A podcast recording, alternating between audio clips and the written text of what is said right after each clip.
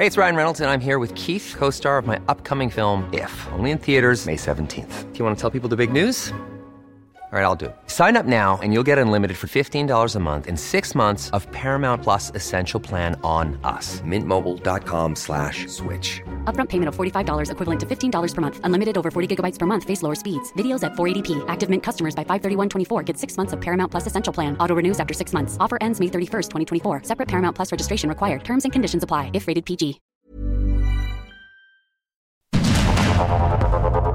Heraldo Media Group presenta Sergio Sarmiento y Lupita Juárez. Información veraz y oportuna con un toque personal y humano. Por el Heraldo Radio, donde la H suena y ahora también se escucha.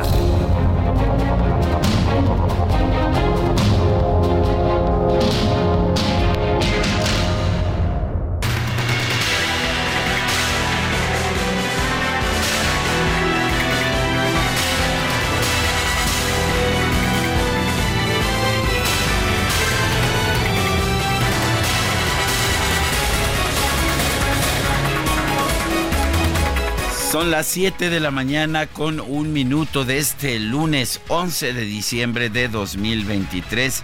Dicen, pues dicen los que saben que es la víspera del Santo de Guadalupe Juárez y que todo el mundo debe tomar nota, por supuesto. Tomar. Tomar nota. Sí, así es. Bueno, pues estaremos al pendiente de si realmente se ratifica esta información. Por lo pronto, sí, es lunes 11 de diciembre del 2023. Soy Sergio Sarmiento y quiero darle a usted la más cordial bienvenida a El Heraldo Radio. Lo invito a quedarse con nosotros. Aquí estará, por supuesto, muy bien informado. También podrá pasar un rato agradable, ya que pues, ya nos conoce usted. Nos gusta darle el lado amable de la noticia siempre y cuando la noticia lo permita. Guadalupe Juárez, muy buen día. Hola, ¿qué tal mi querido Sergio? Con el gusto de siempre poder saludarte a ti, al igual que a nuestros amigos del auditorio. ¿Cómo les va? Una semanita más, ya casi, casi llegan las vacaciones. Estamos acariciando, por supuesto, las vacaciones. Y bueno, como siempre, todo el equipo listo para llevarles lo que es noticia. Y bueno, vaya que si hay noticias muy intenso este fin de semana, las últimas horas, los últimos días. Fíjese usted que pues sigue la bronca, ¿no? Allí en el Tribunal Electoral del Poder Judicial de la Federación el presidente, eh, magistrado presidente dice, bueno, pues voy a reflexionar, ¿no? Voy a reflexionar qué es lo que sigue. Y bueno, pues eh, los disidentes, como le dicen ahora, ¿no? Eh, a los magistrados que están en contra de la presidencia de Reyes Rodríguez, señalan que pues no hay que aferrarse a los puestos. Está el cambio de presidente también en el INAI. Estaremos platicando del tema hoy en la matazón esta que hubo por ahí en el Estado de México tras el tema de la extorsión, que el presidente dice que todo está bien, que vamos bien y de buenas, entre muchas cosas que hay que conversar con ustedes también a nivel internacional, el cambio allá de presidente en Argentina, en fin, hay muchísimo, muchísimo que compartir esta mañana. Siete con tres minutos, vamos a un resumen de la información. Durante un mitin en Toluca, en el Estado de México, el presidente López Obrador ensayó su despedida del gobierno aseguró que ya comenzó la transformación del país y ya hay relevo en su movimiento. El discurso provocó el llanto de la gobernadora del Estado de México, Delfina Gómez. Les vamos a dejar algo que vale muchísimo, porque yo termino en nueve meses, pero a ella le faltan, a la maestra que va a quedar con ustedes, le faltan casi seis años. Está empezando. Se rayaron. Les felicito porque sí supieron elegir bien. Buena gobernadora, trabajadora, honesta, de buenos sentimientos. Que viva la maestra Delfina. Además, no se preocupen porque hay relevo también en lo federal. Va a seguir la transformación.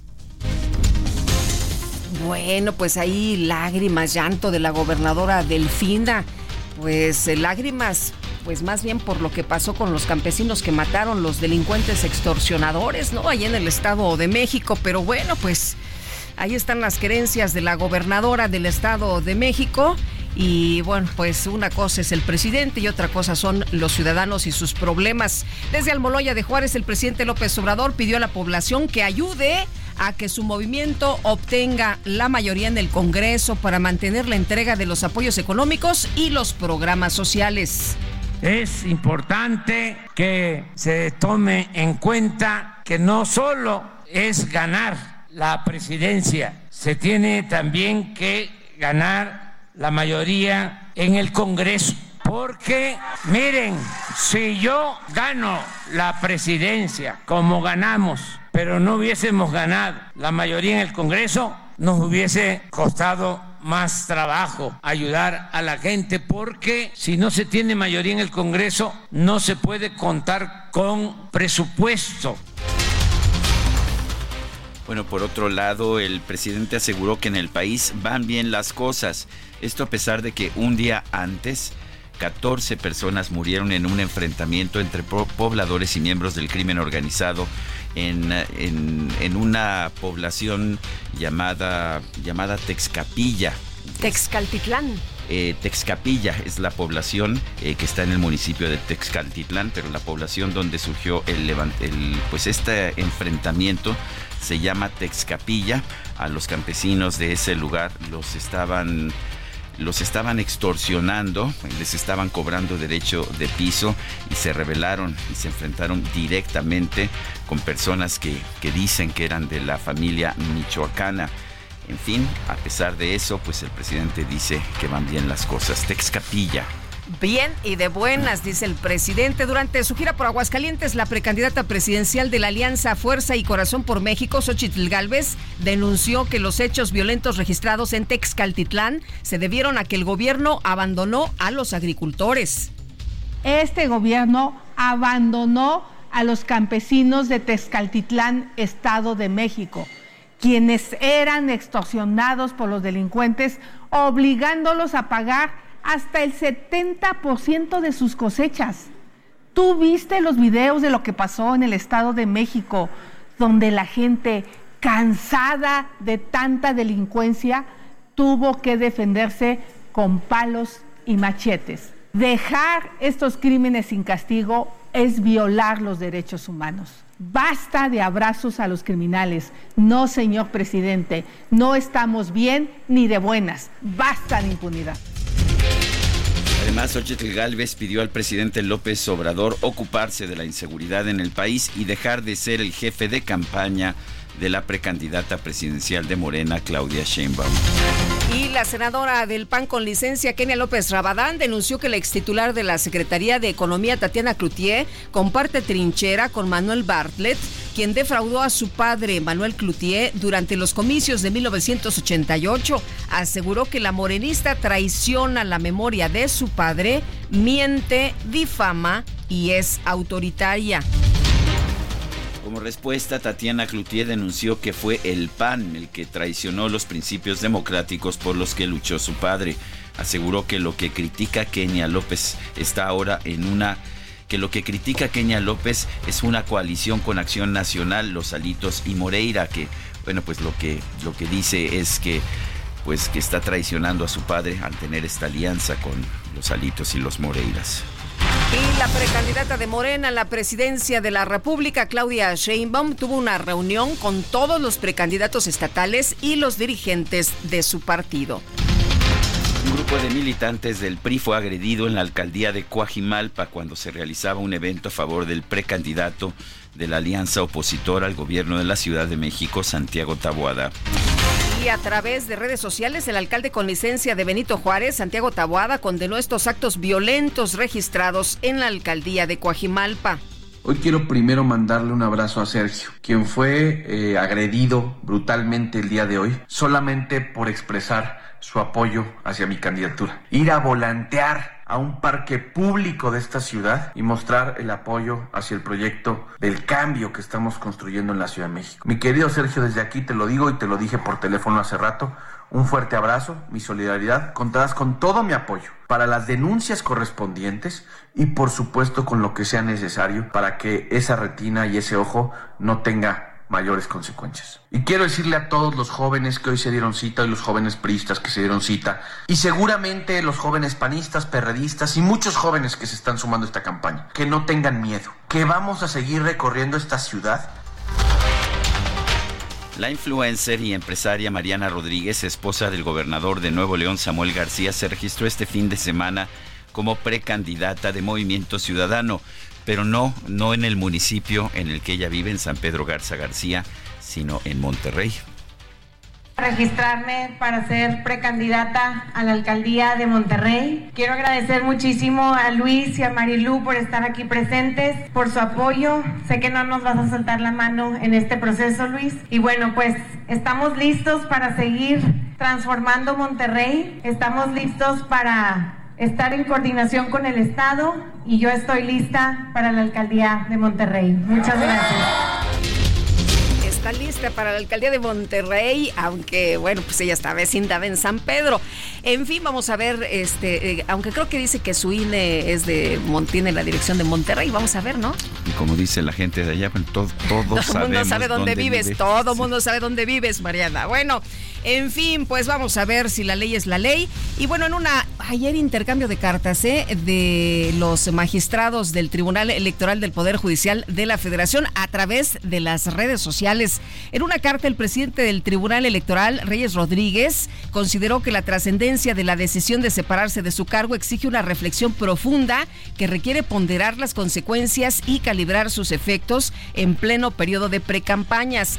Además, el magistrado Reyes Rodríguez Rodríguez pues afirmó que como presidente del Tribunal Electoral este lunes continuará con una política de diálogo y con la búsqueda de eh, soluciones, esto ante las diferencias de opinión. En un pronunciamiento conjunto, los magistrados electorales Mónica Soto, Felipe de la Mata y Felipe Fuentes explicaron que pidieron la renuncia del magistrado presidente Reyes Rodríguez porque sus decisiones dicen carecen de confiabilidad, ya que se ha sometido a intereses ajenos al organismo. Escribieron, le dijeron ayer en esta carta, en este pronunciamiento de los ahora considerados como disidentes, que no se aferre al poder. Esto es lo que le dijeron a Reyes Rodríguez. Y bueno, ayer me enteré que la magistrada Yanín Otálora no está en México. Y bueno, pues para esta decisión que se tendría que votar en todo caso, pues necesitarían de la magistrada Yanín, que no está en el país, está fuera de México. Y bueno, por otra parte, por otra parte, después de cuatro rondas de votación, el Pleno del INAI eligió al comisionado Adrián Alcalá como nuevo presidente del instituto para el periodo 2023-2026. El proceso se definió con el voto de calidad de la presidenta saliente Blanca Lilia Ibarra. Protesta usted desempeñar su cargo de manera leal y asumir el compromiso de servir a México y cumplir y hacer cumplir la Constitución, así como todas las leyes que de ella emanen y de manera particular aquellas en materia de transparencia, acceso a la información pública y de protección de datos personales. Sí, protesto. Si así no lo hiciere, que la nación se lo demande. Felicidades. Previamente, la comisionada del INAI, Julieta del Río, informó que decidió retirar su candidatura a la presidencia del instituto debido a que no había condiciones para participar.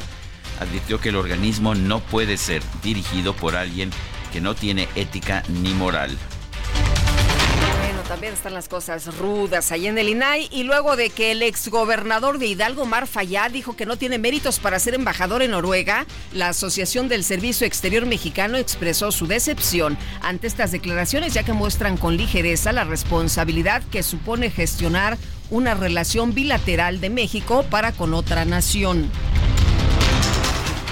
senador suplente por Morena, Alejandro Rojas Díaz Durán, presentó una denuncia de responsabilidad administrativa contra el exministro de la Suprema Corte, Arturo Saldívar, por haberse sumado al equipo de Claudia Sheinbaum cuando aún ostentaba su cargo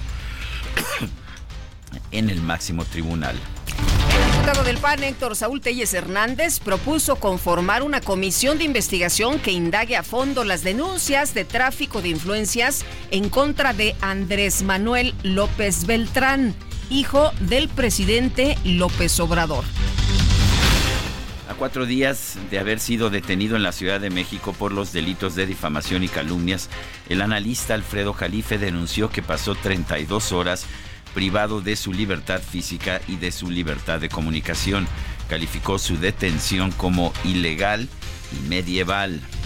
El jefe de gobierno de la Ciudad de México, Martí Batres, aseguró que la fiscal Ernestina Godoy debe ser ratificada en el cargo, ya que en la capital del país se registra una tasa de solo ocho homicidios por cada 100 mil habitantes. Van a sesionar el miércoles y bueno, pues vamos a, saber, pues cómo queda, ¿no? Pero la tasa de homicidios no es responsabilidad de la fiscalía. La fiscalía tiene la responsabilidad de perseguir los delitos. En todo caso, sería el secretario de Seguridad Ciudadana el responsable de que hubiera una baja tasa de homicidios, pero parece que, que Pablo nadie se los ha, Bueno, oye, y, se los ha dicho. Y bueno, pero pues están ahí promoviendo como, como, como pueden, ¿no? Este, a, a, Ernestina Godoy, que le faltan, de acuerdo con la información que tenemos, pues solamente 39, 40, 41, 42, 43, 44 como poquitos votos, ¿no? Como seis votos nada más. Ya vamos a ver. Dicen que Movimiento Ciudadano va a votar en contra, que ya está palabrado, pero bueno, vamos a ver en las próximas horas qué ocurre. Y la titular de la Fiscalía, Ernestina Godoy, llamó a los miembros del Congreso Capitalino a dejar atrás las ataduras partidistas y los intereses económicos en la votación del dictamen sobre su ratificación en el cargo. A los legisladores y legisladoras les, les pido, no permitan que intereses ajenos a la procuración de justicia, dictados por intereses económicos, partidarios y que han tomado a la corrupción como un derecho, se impongan su conciencia y les dicten su voto.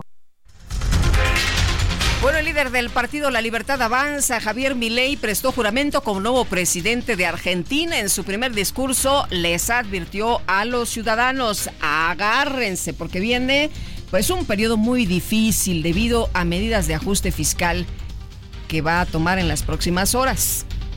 Yo, Javier Gerardo Milei, juro por Dios y por la patria sobre estos santos evangelios desempeñar con lealtad y patriotismo el cargo de presidente de la Nación Argentina y observar y hacer observar fielmente en lo que de mí depende la Constitución de la Nación Argentina. Sí, juro. Posteriormente, el presidente Javier Milei ordenó reducir la estructura gubernamental de 18 a 9 ministerios, con el objetivo de recortar el gasto público. Durante su visita a Argentina para asistir a la asunción presidencial de Javier Milei, el presidente de Ucrania, sí, el presidente de Ucrania que estuvo ahí, Volodymyr Zelensky, se reunió con los mandatarios de Ecuador, Paraguay y Uruguay para hablar sobre la invasión rusa en su territorio. Se reportó ayer el fallecimiento de María Consuelo Loera, madre de Joaquín El Chapo Guzmán tenía 94 años y el personal de la clínica en la que pasó sus últimos días confirmó esta información. Recordemos que pues aquel momento en que el presidente en una gira allá en Sinaloa se baja de su camioneta para ir a saludar a, la madre de, del Chapo Guzmán, pues generó toda suerte de controversias. Así es, y bueno, ayer Genaro Villamil, todo el mundo se preguntaba, bueno, ¿por qué borra su publicación? Puso una publicación en la que pues escribió, fallece a los 90 a, a los 94 años Consuelo Loera, madre de Joaquín El Chapo Guzmán Loera, mujer sencilla de Sinaloa, que siempre negó públicamente fuera el jefe del cártel más poderoso del narcotráfico en México. Y bueno, pues luego se, le- se borró. ¿Lo regañaron o, se, o le, habrá sé. borrado? Se le este? habrá borrado, se le habrá Sí. caído ahí, se borró y luego puso otra publicación. Todo el mundo decía, bueno, pues como que ¿por qué la borró? Pues ah, parece que, Oye, ¿y en que los le dieron instrucciones. Vamos a los deportes porque mucho en la información deportiva. Los Tigres de la Universidad Autónoma de Nuevo León obtuvieron su pase a la gran final de la Liga MX tras imponerse a los Pumas de la UNAM por marcador global de 2 a 1. Y las Águilas del América pasaron a la gran final del torneo Apertura 2023 al derrotar al Atlético de San Luis por marcador global de 5 a 2.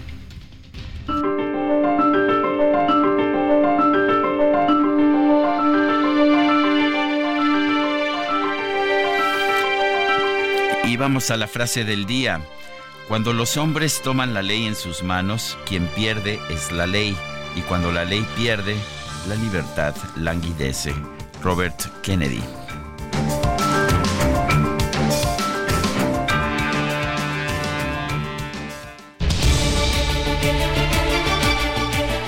Vamos a las preguntas. Preguntábamos este viernes pasado, ¿está el gobierno de AMLO detrás del intento de forzar la renuncia del presidente del Tribunal Electoral, Reyes Mondragón? Sí, nos dice o nos dijo el 94.8%, no 2.5%, no sabemos 2.7%. Recibimos 3.933 participaciones. La que sigue, por favor. Claro que sí, mi querido DJ Kike, ya coloqué en mi cuenta personal de X, arroba Sergio Sarmiento, la siguiente pregunta. ¿Es correcto hacerse justicia por propia mano como hicieron los pobladores de Texcapilla? En el Estado de México ante los criminales que los extorsionaban? Sí, respondió 77.2%, no 18.8%, no sabemos 4%. En 49 minutos llevamos 1.962 participaciones. Las destacadas de El Heraldo de México.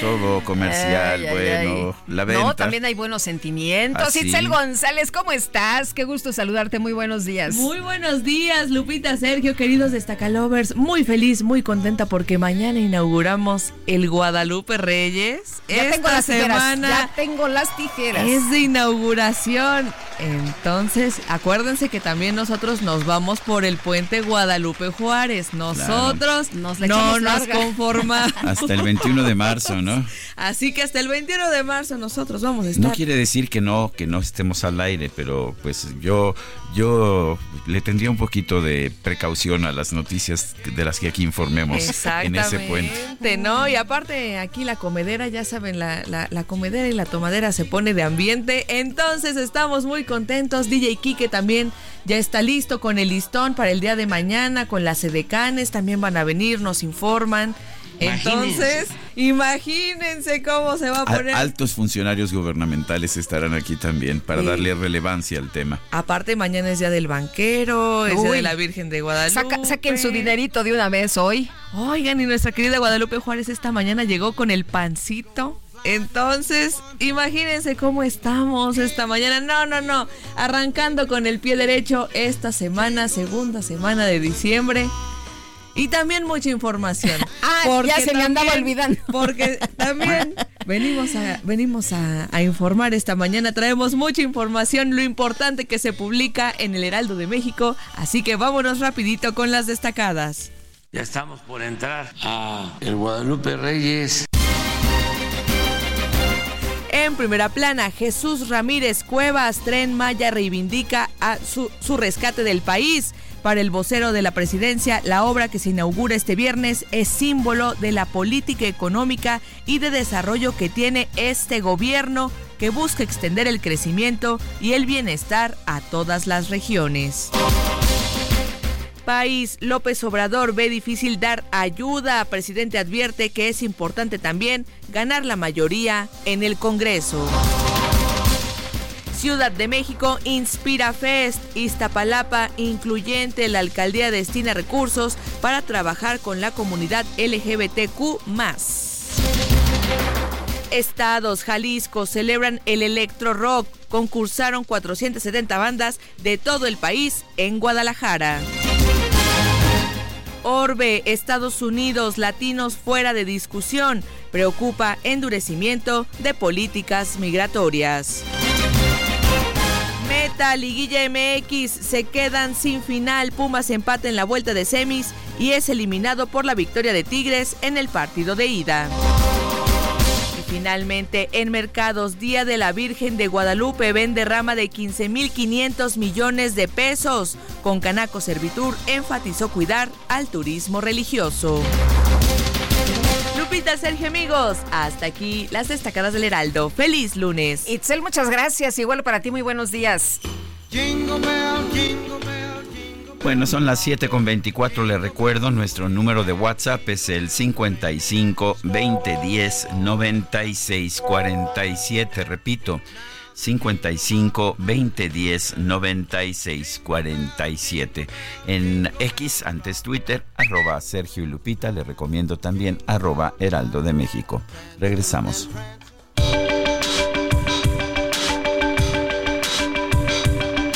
Sergio Sarmiento y Lupita Juárez quieren conocer tu opinión, tus comentarios o simplemente envía un saludo para hacer más cálida esta mañana.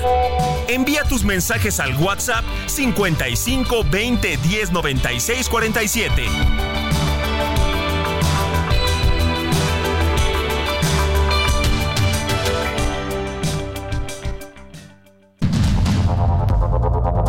Continuamos con Sergio Sarmiento y Lupita Juárez por el Heraldo Radio.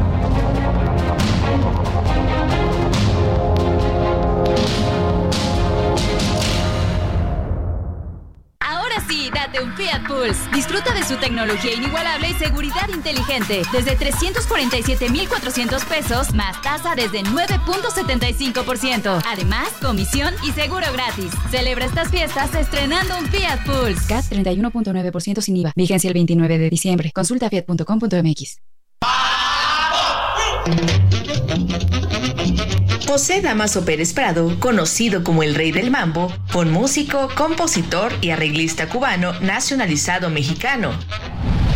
Nació en la ciudad de Matanzas el 11 de diciembre de 1916. Es conocido sobre todo por sus aportes al género del mambo, que tiene sus orígenes en el danzón cubano y que daría pauta al surgimiento y desarrollo del cha-cha-cha, así como también de la música surgida a finales de la década de 1950 y conocida luego desde principios de los años 70 como salsa.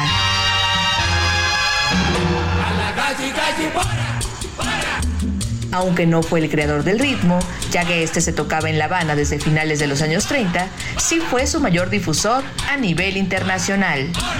Entre sus composiciones más conocidas se encuentra Qué rico el mambo, Mambo número 5, El mambo del Politécnico y El mambo universitario.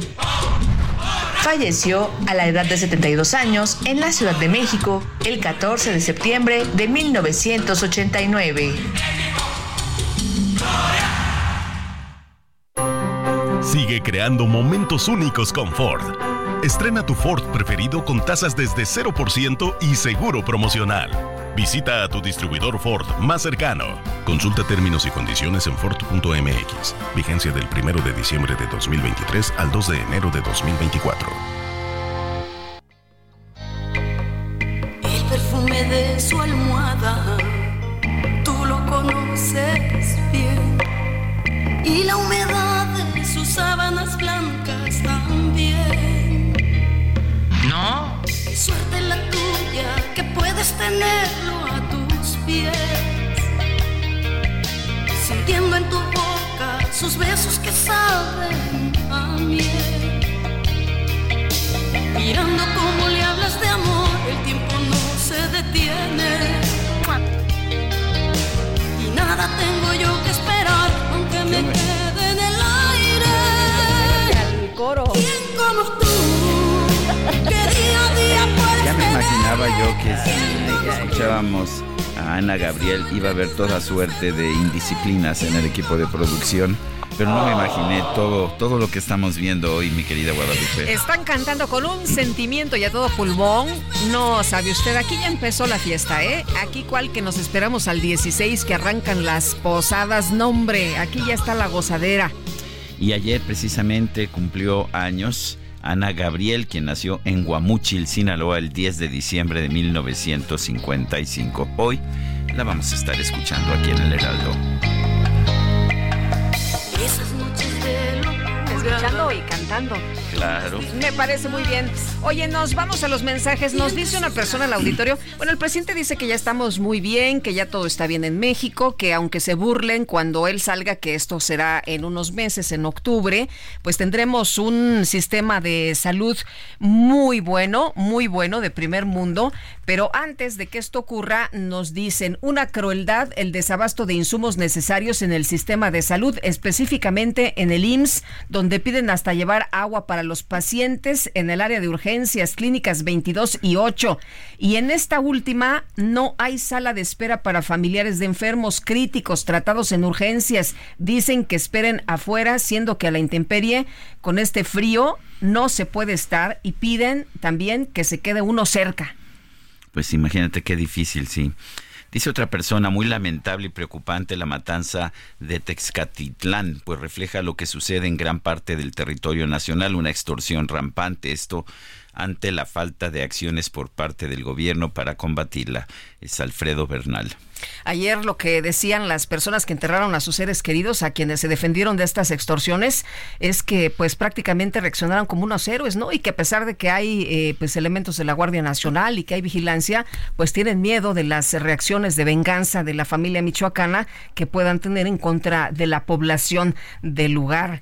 Bueno, y por otra parte, Martín dice, muy buenos días, saludos desde una fría Mérida, Yucatán. ¿A poco hace frío allá en Mérida? Está en Mérida. Ah, qué cosas. Bueno, dice acá ya yendo al trabajo y escuchando el noticiario. Muchas gracias, don Martín. Pues le mandamos un cálido abrazo esta mañana. Bueno, aquí nosotros estamos con 9 grados en estos momentos y con precipitación.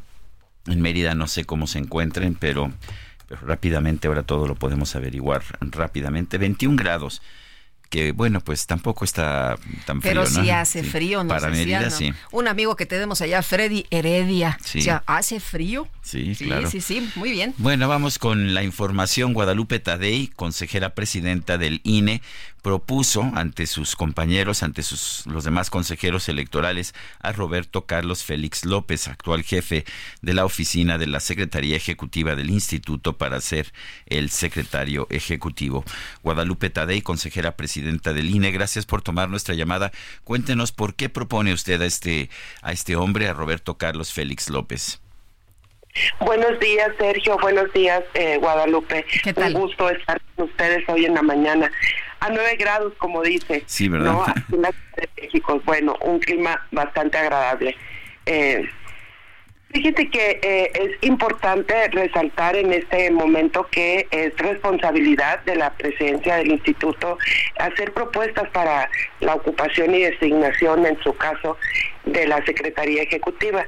En este caso me, me, me complace compra- compartir con ustedes que he señalado como posible eh, candidato a la Secretaría Ejecutiva del Instituto a Roberto Carlos Félix López, efectivamente, es una persona que reúne todos los requisitos eh, de ley para estar en la posición. Lo compartí con todos mis colegas, consejeras y consejeros, y en este momento nos encontramos en una fase de deliberación, de revisión de sus, de sus eh, cartas credenciales. Eh, ya pasó por algunas entrevistas, el día de hoy continúan y mañana también, así que mañana tendremos ya un momento de reflexión conjunta, colegiada, para ver cuál es el paso siguiente. Es importante destacar que es una persona que en principio y, fundamentalmente eh, el carácter profesional y toda la el desempeño en la materia electoral del el señor José eh, Roberto Carlos Félix López, pues es importante porque es lo que ponemos por enfrente y aunado a ello se une eh, la pertenencia a la comunidad LGBT, que sin duda será un paso fundamental si así se diera para generar esta eh, inclusión en todos los puestos de la rama administrativa del Instituto Nacional Electoral. También, Sergio, creo que es muy importante destacar que eh, Sergio Guadalupe, que es muy importante destacar que el área, el- la Secretaría Ejecutiva es sin duda alguna uno de los cargos más importantes en el Instituto Nacional Electoral, pues que puesto que de él depende toda la estructura operativa y ejecutiva del instituto. Es quien, aparte de llevar la representación eh, jurídica del instituto, pues tiene a su cargo la coordinación de todas las áreas, de oficinas centrales y todas las áreas delegacionales del instituto. Así que yo estoy eh, eh, a la espera de la deliberación con todo el respeto para mis compañeros que podemos tener en estos días y salir con una solución adecuada para la Secretaría Ejecutiva. Ahora, eh, Guadalupe, es, eh, eh, son necesarios ocho votos, ¿no? Al menos. Necesitamos, Guadalupe, eh, este proceso por la importancia que reviste la, la posición, todas y cada una de las designaciones de las áreas ejecutivas y esta propiamente la de la Secretaría Ejecutiva, se da por, por lo que se le denomina mayoría calificada, de tal manera que se requieren ocho votos a favor para que pueda ser eh, designada una persona en un cargo de esto. Eh, este, este hombre, Roberto Carlos, es sonorense. ¿Influye eso, el, el que tenga una cercanía, el que sea paisano de usted? Fíjese que, por supuesto que cuando conoces personas con las que has trabajado, Sergio, durante mucho tiempo y que sabes la calidad de su desempeño, la calidad de su trabajo, tiene una parte eh, eh, que ver en todo esto. Busqué, debo de decir, eh, después de meses de reflexión, porque fue en junio que hice la primera propuesta en donde incluía hombre, mujer en aquel momento, este, sí, sí, sí tiene que ver el conocimiento, no, no necesariamente de dónde es originario, sino la certeza de que tiene un dominio correcto en la materia electoral. Pero es sonorense efectivamente. Eh, eh, consejera, ¿cómo van las precampañas? ¿Cómo va la situación en estos momentos? Ya en precampañas se puede fiscalizar, ¿verdad? Ya se puede revisar efectivamente a dónde se van los recursos, qué es lo que se está haciendo con el dinero que se le da a los organismos políticos. Absolutamente, Guadalupe. Todos, todos los recursos utilizados en las precampañas y luego en las son totalmente fiscalizables por el instituto. Todos, absolutamente. Eh, bueno, entonces, ¿cuándo va a ser la votación para elegir al secretario ejecutivo? Mm, mm, Sergio, yo creo que estamos en la posibilidad de que la deliberación del día de mañana, que se dé entre todos los colegas, eh, nos pueda llevar a una pronta eh, puesta ya como propuesta en el Consejo General. Dependemos de eso para, para ver hasta hasta qué día. Yo esperaría que fuera esta semana para cerrar eh, este periodo antes de que alguna parte del personal pueda gozar de sus periodos vacacionales. en esos tiempos estamos, Sergio, ahorita. Bueno, pues ah, yo quiero agradecerle, señora consejera presidenta Guadalupe Tadei, del Instituto Nacional Electoral, esta conversación. Muchísimas gracias a ustedes, Sergio Guadalupe. Un bonito día a ambos. Gracias. Hasta luego. Muy buenos días, consejera presidenta. Bueno, lo, que sí sé es que ya se necesita un secretario ejecutivo. es la es la, la posición operativa más importante del INE. Bueno, y vamos ahora con Misael Zavala en el Instituto eh, Nacional de Acceso de Transparencia, Acceso a la Información y Protección de Datos Personales. Pues resulta que este fin de semana hubo también actividades, estuvieron intensas las cosas. El comisionado Adrián Alcalá fue electo como presidente del INAI. Y esto para el periodo 2023-2026. Misael Zavala, ¿qué tal? Muy buenos días, cuéntanos. Hola, Misael. Buenos días, Sergio Lupita. Los saludo, saludo también al auditorio. Pues con una fractura interna, el comisionado Adrián Alcalá Méndez asumió la presidencia del Instituto Nacional de Transparencia, Acceso a la Información y Protección de Datos Personales, el INAI, para el periodo 2023-2026, en sustitución de la comisionada Blanca Lila Ibarra, quien concluyó ayer su periodo. Luego de cuatro votaciones, Alcalá obtuvo dos votos por dos votos que recibió la comisionada, la comisionada Josefina Román. El desempate lo hizo Blanca Lilia Ibarra, tuvo un voto de calidad. Al arranque de la sesión, Sergio Lupita, de manera sorpresiva, la comisionada Julieta del Río Venegas anunció que se bajaba de la elección y dio su respaldo a Josefina Román, pues señaló que no puede avalar a personas que no tienen ética y moral suficientes para encabezar la presidencia del INAI. La comisionada dijo que la presidencia la tiene que encabezar una persona con calidad moral. Además reveló que desde el 2021 ha presentado denuncias al órgano interno de control del INAI por acoso de mujeres al interior de este instituto, por corrupción y también por pedir moches.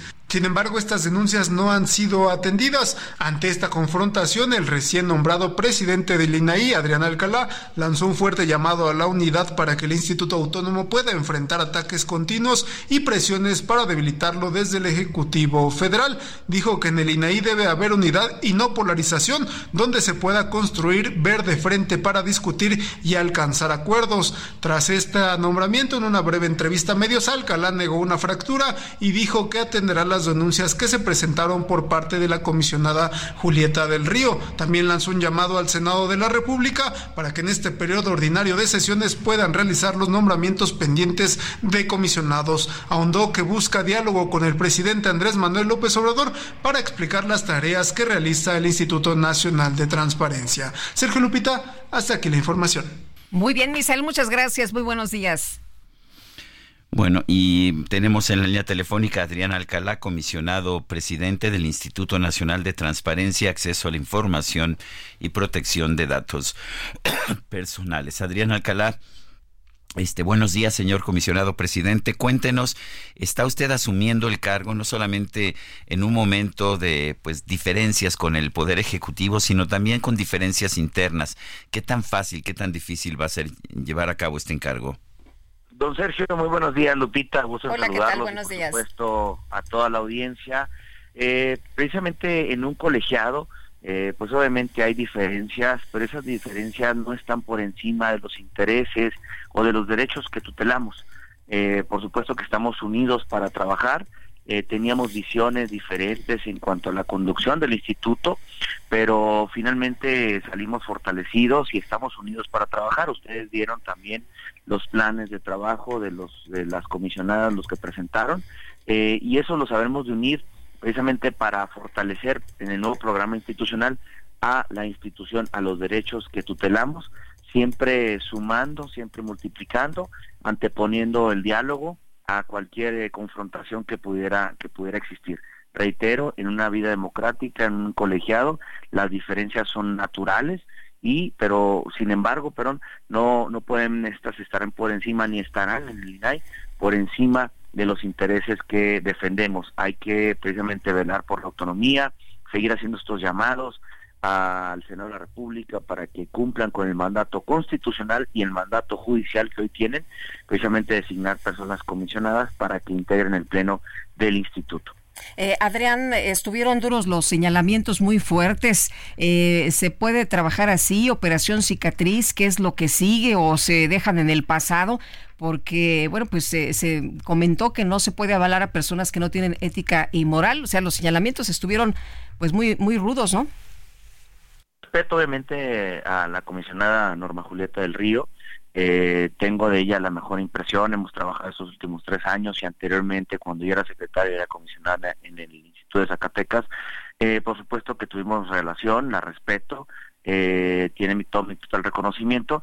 Y esas cuestiones quedan, digamos, hacia atrás, precisamente por ver hacia adelante y sumar y unir esfuerzos para la conducción del instituto. La presidencia del INAI, del instituto, es una presidencia, o sea, una presidencia democrática, siempre se ha caracterizado por ser una presidencia, perdón la expresión, horizontal, en donde se suman todas las voces, todos los esfuerzos, todas las visiones de las de los comisionados, y así continuaremos, eh, obviamente, para mejorar el trabajo del instituto.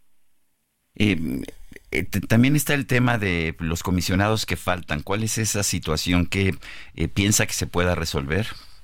Eh, pensamos que sí, la verdad es que confiamos en que las y los senadores puedan llegar a consensos en los últimos eh, cinco días que, quedan de este periodo ordinario de sesiones y en ese sentido hacemos un llamado respetuoso a los senadores y a las senadoras para que puedan llegar a estos consensos y a estos acuerdos, porque además, eh, Sergio Lupita y el público, son es un mandato constitucional. La Constitución les otorgó al Senado de la República la facultad exclusiva para designar precisamente a comisionadas o comisionados que integren el pleno del INAI. Así como el INE es facultad exclusiva de Cámara de Diputados, esta es facultad exclusiva del Senado de la República y adicionalmente hay un mandato judicial, una sentencia que tiene que cumplirse en un Estado de Derecho como en el caso mexicano.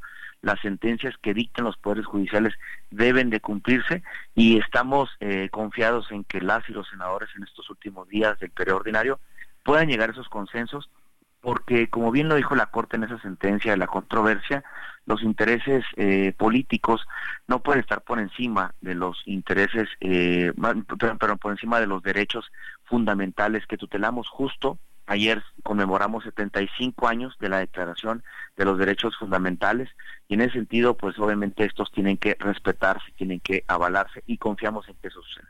Eh, Adrián, el presidente López Obrador eh, ha señalado una y otra vez que el INAI pues eh, esté o no completo esté o no completo, no sirve para nada, que es un aparato burocrático que fue creado para simular que combatiría la corrupción.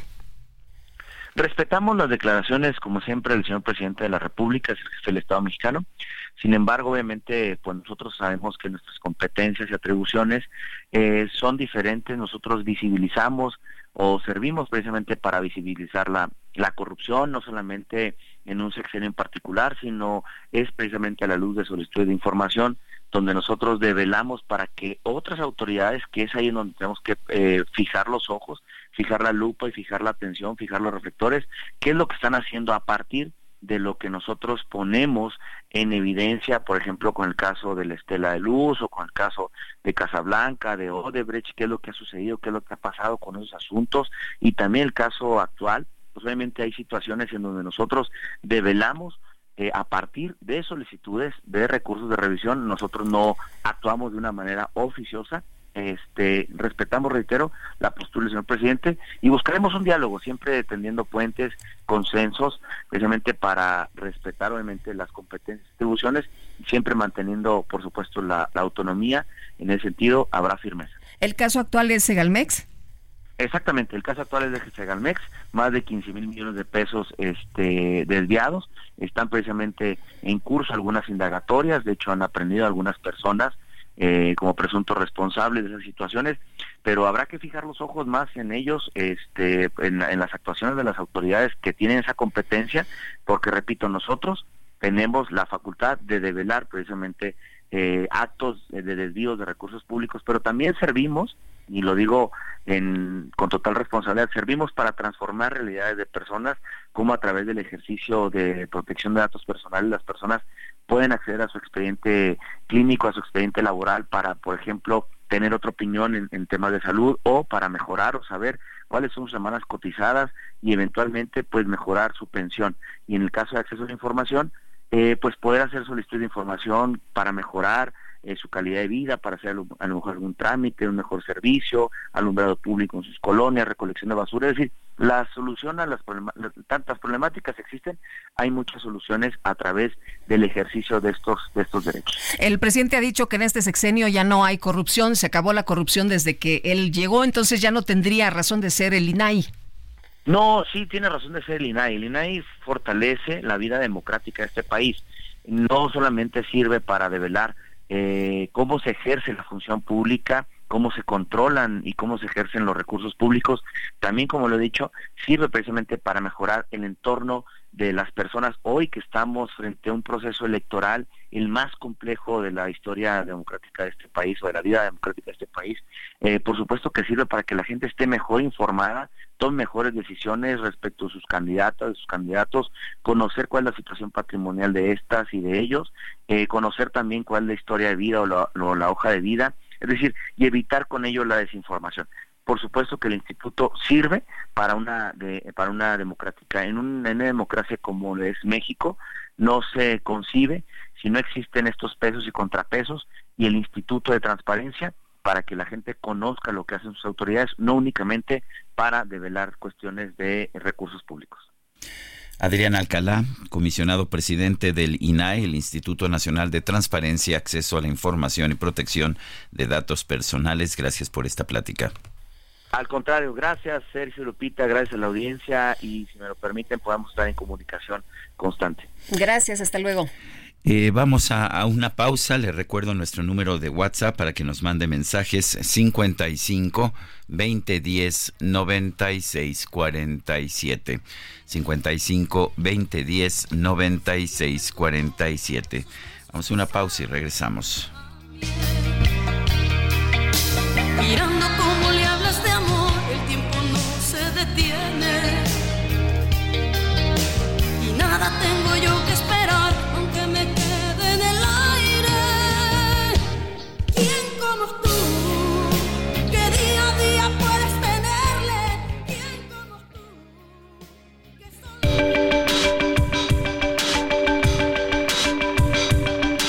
Sergio Sarmiento y Lupita Juárez quieren conocer tu opinión, tus comentarios o simplemente envía un saludo para ser más cálida esta mañana. Envía tus mensajes al WhatsApp 55 20 10 96 47.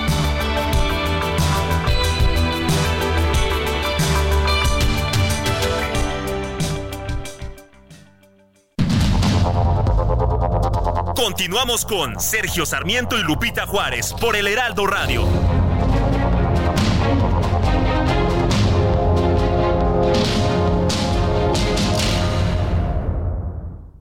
En Aguascalientes tenemos educación de primera, con la enseñanza del inglés como segundo idioma, plataformas educativas de vanguardia, conectividad de Internet gratuito en cada rincón del estado. En educación, Aguascalientes es el gigante de México. Siempre, como ya es costumbre, día a día es igual. No hay nada que decir, ante la gente es así. Amigos, simplemente amigos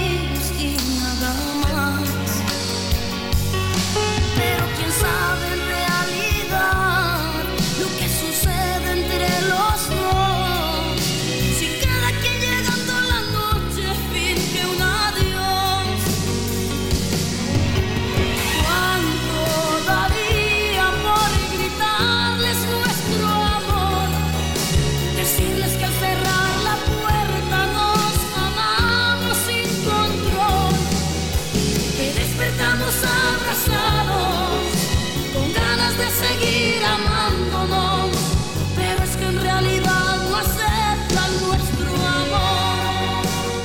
Ayer fue cumpleaños de Ana Gabriel, hoy la estamos celebrando con canciones como esta, simplemente amigos, canciones que dejaron una huella profunda en el pensamiento colectivo mexicano.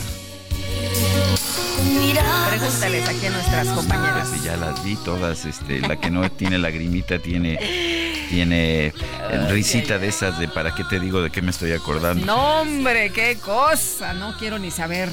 Pero de que se la están pasando bien, se la están pasando a todo dar esta mañana con Ana Gabriel. Simplemente, amigos, bueno, pues está bien. Entre los. Vámonos a los mensajes, vámonos a los mensajes de nuestros amigos del auditorio. La señora Vadillo nos dice, muy buenos días para todos. Mi mensaje hoy es para anticipar mi felicitación para Lupita por el 12 de diciembre. Lupita, muchas felicidades por el Día de tu Santo. Pasa un lindo día. Me adelanto porque mañana colapsará el WhatsApp de tantas felicitaciones. Linda semana para todos. Señora Vadillo, muchas gracias. Le mando un gran abrazo. Dice otra persona, podrían felicitar a mi hija Rosa Angélica, cumple 25 años. Saludos de su papá Arturo González. Gracias y por supuesto un fuerte abrazo Rosa Angélica en estos 25 años. ¿Nos animamos a cantarle las mañanitas? No, mejor no, ¿No? Guadalupe, por favor, por favor. Que ese sea su regalo entonces para Rosangélica, eh, le- a quien le mandamos abrazo grupal. Oye, y nos dice eh, José Ricardo García, eh, buen inicio de semana, Sergio Lupita. Ahora resulta que el presidente chantajea con los apoyos económicos para obtener la mayoría del poder legislativo para el 2024, cuando desde 2006 se aprobó por unanimidad la entrega de apoyos a los adultos mayores. Fíjese que sí, don José Ricardo, y qué bueno que usted sí se fija y que sí atiende a toda la información, porque está en la Constitución. El presidente incluso lo ha presumido una y otra vez, pero ahorita anda, ¿cómo, cómo se dice? Anda asustando con el petate del muerto, que si no quedan Anda- ellos, Anda en campaña. que si no le das todo el poder al- a, a su partido y a sus aliados, entonces aguas porque se van a ver eh, las personas beneficiadas con, con los apoyos, pues se van a ver afectadas. Pero esto no es cierto, esto es mentira, pero el presidente anda en campaña. Son las 8 de la mañana con 6 minutos y vámonos al clima, que lo que podemos decir es que está frío, pero vamos, vamos, vamos con, con el reporte de nuestros meteorólogos. El pronóstico del tiempo con Sergio Sarmiento y Lupita Juárez.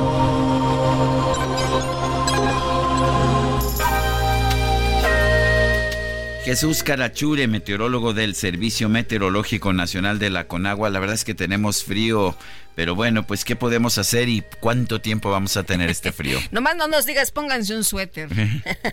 Buenos días, Jesús. Hola Lupita, hola Sergio, buenos días. Muy buenos días al auditorio que nos escucha. Pues sí, hoy lunes inició la semana eh, con, con ambiente frío, no solo aquí en la capital de la República, en la Ciudad de México, sino en gran parte del territorio eh, nacional. Condiciones que pues predominarán durante hoy lunes y mañana martes, digo, por mala suerte para la gente que está llegando aquí a la Ciudad de México, pues con motivo de la de la celebración de la, de la Virgen de Guadalupe, pues serán dos días fríos hoy y mañana, ¿no? Como lo vamos a ver, eh, tenemos los efectos del Frente Frío número 16, afectando de lleno, eh, como comentaba, eh, gran parte del territorio nacional. El Frente Frío eh, se localiza en estos instantes sobre la península de Yucatán y el sureste de México y generará precipitaciones muy fuertes a puntuales intensas en el sureste del país precisamente y en la península de Yucatán, como lo vamos a ver en el desglose más adelante. Y la masa de aire ártico que está acompañando este Frente Frío número 16, pues cubre la mayor parte de México y está ocasionando, como ya lo estamos viendo, ambiente frío en gran parte del territorio nacional. Solamente ahora sí que se se salva de estas temperaturas bajas todo lo que es la costa del litoral del Océano Pacífico. El resto del territorio nacional eh, hubo un descenso de temperatura bastante fuerte eh, durante desde ayer en la noche y durante dos días más, como, como acabo de comentar. Eh, bueno, los efectos que generan estos, este sistema frontal número 16 y su masa de aire frío son los siguientes. Eh, generará eh, lluvias puntuales intensas en Chiapas, Tabasco y en Quintana Roo, lluvias muy fuertes en Veracruz, Oaxaca y Campeche, lluvias fuertes en San Luis Potosí, Zacatecas, Aguascalientes, Jalisco, Michoacán, en el Estado de México, Guanajuato, Querétaro, Hidalgo, Puebla y Yucatán, intervalos de chubascos en Tamaulipas, Durango, Nayarit, Colima, Guerrero, Morelos, también aquí la Ciudad de México y Tlaxcala. Ya estamos viendo aquí la Ciudad de México, pues desde anoche eh, precipitaciones eh, tipo eh, eh, llovizna que se están presentando desde la mañana y un poco más persistentes durante la tarde. también se prevé la posible caída de nieve o aguanieve en las cimas montañosas con altitudes superiores a los 4.200 metros sobre, el nivel medio del mar, de lo que es el centro evidente del país. Ya sabemos, ¿no? las, las elevaciones máximas el Nevado de Toluca, el Pico de Orizaba, el Cofre de Perote, el Popo y el Ista, ¿no? Son las, eh, eh, elevaciones que esperamos que posible caiga de nieve durante las próximas horas.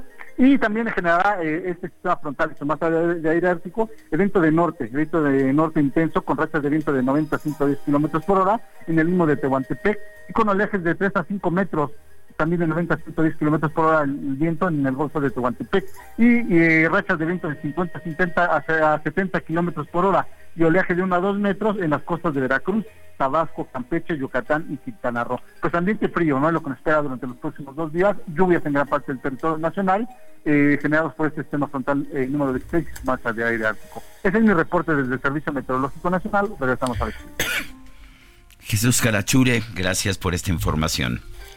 Un saludo a todos y que tengan un buen inicio de semana. Gracias, igualmente. Muy buenos días. Bueno, y hay que estar atentos en el Tribunal Electoral del Poder Judicial de la Federación. Hoy a las 10 tienen, eh, tengo entendido, un evento programado a esa hora. Estará el magistrado presidente Reyes Rodríguez y de acuerdo con la información eh, que eh, pues estoy aquí verificando, al parecer habrá un posicionamiento en unos momentos más del magistrado Reyes Rodríguez Mondragón, así que hay que estar pendientes. Él había pedido eh, unos días de reflexión, había dicho que este lunes pues daría una respuesta. Ayer sacó una información y dijo que, bueno, pues eh, lo, estaba reflexionando a profundidad, no había tomado ninguna decisión, pero bueno, pues vamos a estar atentos de este posicionamiento eh, que tengo entendido dará en un momento más y bueno, pues la eh, programado un evento por ahí a las 10 de la mañana precisamente con él.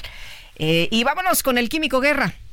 Redefinimos tu concepto de una Sub-Infinity QX60 con 36 meses sin intereses o bono de hasta 130 mil. Infinity Black por 5 años, mantenimiento por 3 años, más in touch service por un año. Descúbrelo en Infinity Polanco, Calzada General Mariano Escobedo 476, Anzures. Teléfono 5590 357748. Válido del 1 de diciembre de 2023 al 2 de enero de 2024. Car promedio del 10.5% sin IVA para fines informativos. Consulta www www.infinity.mx diagonal promociones.html. El Químico Guerra. Con Sergio Sarmiento y Lupita Juárez. Químico Guerra, ¿cómo te va? Muy buenos días.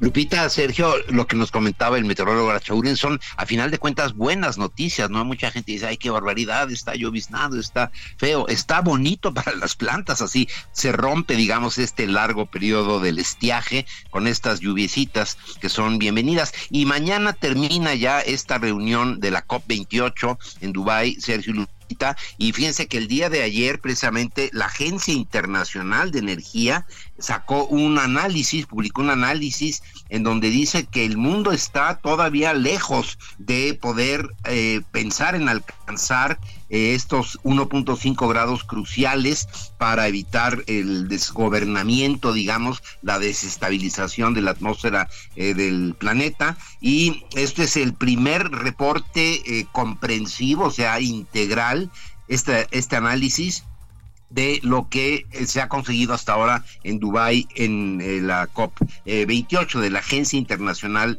de Energía. Les recomiendo todos los que nos están escuchando, busquen Agencia Internacional de Energía, Dubái, y va a salir este reporte publicado el día de ayer. No es muy esperanzador, Sergio Lupita, pero por otro lado tenemos que han resurgido en esta COP28 precisamente los esfuerzos y los éxitos que está teniendo la sociedad civil y las empresas. Los gobiernos no salen también lo, eh, librados el nuestro, por ejemplo, pues no va a cumplir definitivamente con lo que se comprometió. Hemos estado en déficit, hemos aumentado las emisiones en México, pues debido a políticas que ya conocemos, pero hay esfuerzos muy, muy positivos. Ya he comentado con ustedes uno que resaltó en, en Dubái y que es el de Cemex, esta gran empresa multinacional que está teniendo un impacto global, porque al ser multinacional, Sergio Lupita, y tener plantas en Austria, en Estados Unidos, eh, aquí en México, etcétera, bueno, pues tiene un impacto global y este impacto lo ha ido reduciendo en una forma medible, comprobable, a través de varias acciones, por ejemplo, reduciendo la huella de carbono, su huella de carbono al utilizar combustibles alternos, eh, ahorrando agua muy importantemente al reutilizar el recurso, ha sido pionera esta cementera entre todas las cementeras del planeta en la reducción del uso del agua, bueno, precisamente a través de la reutilización de la misma, protección de la biodiversidad, eh, de los que depende las plantas y el entorno, lo que llaman ellos los stakeholders, no todos los que están interesados alrededor de las plantas, en restauración ambiental, capacitando jóvenes como líderes ambientales. Yo he sido testigo de cómo tienen todo un impacto en las comunidades, no capacitando a los jóvenes como líderes ambientales en sus comunidades. Bueno, la creación de huertos comunitarios donde facilitan el cultivo de hortalizas, viveros comunitarios donde producen muchas plantas árboles precisamente para captar dióxido de carbono y reducir el impacto global. En fin, es un ejemplo exitoso. A mí me da muchísimo orgullo. Todos debemos estar muy contentos de que por lo menos en la cuestión de iniciativa privada eh, Cemex se ha caracterizado ya, no, esto no es algo nuevo, de ser una empresa que tiene dentro de su ADN precisamente la sostenibilidad para lograr un mejor futuro para todos. Así que a pesar de que no se avanza mucho en la cuestión de los gobiernos, sí podemos estar eh, pues confiados, Sergio y Lupita, de que la, eh, las empresas como Cemex, la sociedad civil, a través de los organismos eh, pues registrados, ¿no? Las ONGs que se les llaman, eh, las organizaciones de la sociedad civil, estamos pues avanzando en esto que es el gran reto para la humanidad. Ya mañana termina y pues voy a comentar, porque ya mañana a esta hora, hora de México, ya se van a tener las conclusiones finales, Sergio Lupita. Muy bien, pues muchas gracias, Químico, muy buenos días. Buenos días. Y precisamente en la vigésima octava COP, Cumbre Anual de las Naciones Unidas sobre el Cambio Climático, se han escuchado voces que piden acelerar la descarbonización. Vamos a conversar con Leticia Gutiérrez Lorandi, vicepresidenta de Conservación Internacional México. Leticia Gutiérrez Lorandi, gracias por conversar con nosotros. Eh, tengo entendido que Conservación Internacional, el director de Conservación Internacional ha hecho un llamado urgente para acelerar el proceso de descarbonización. Cuéntanos. Leticia, ¿me escuchas?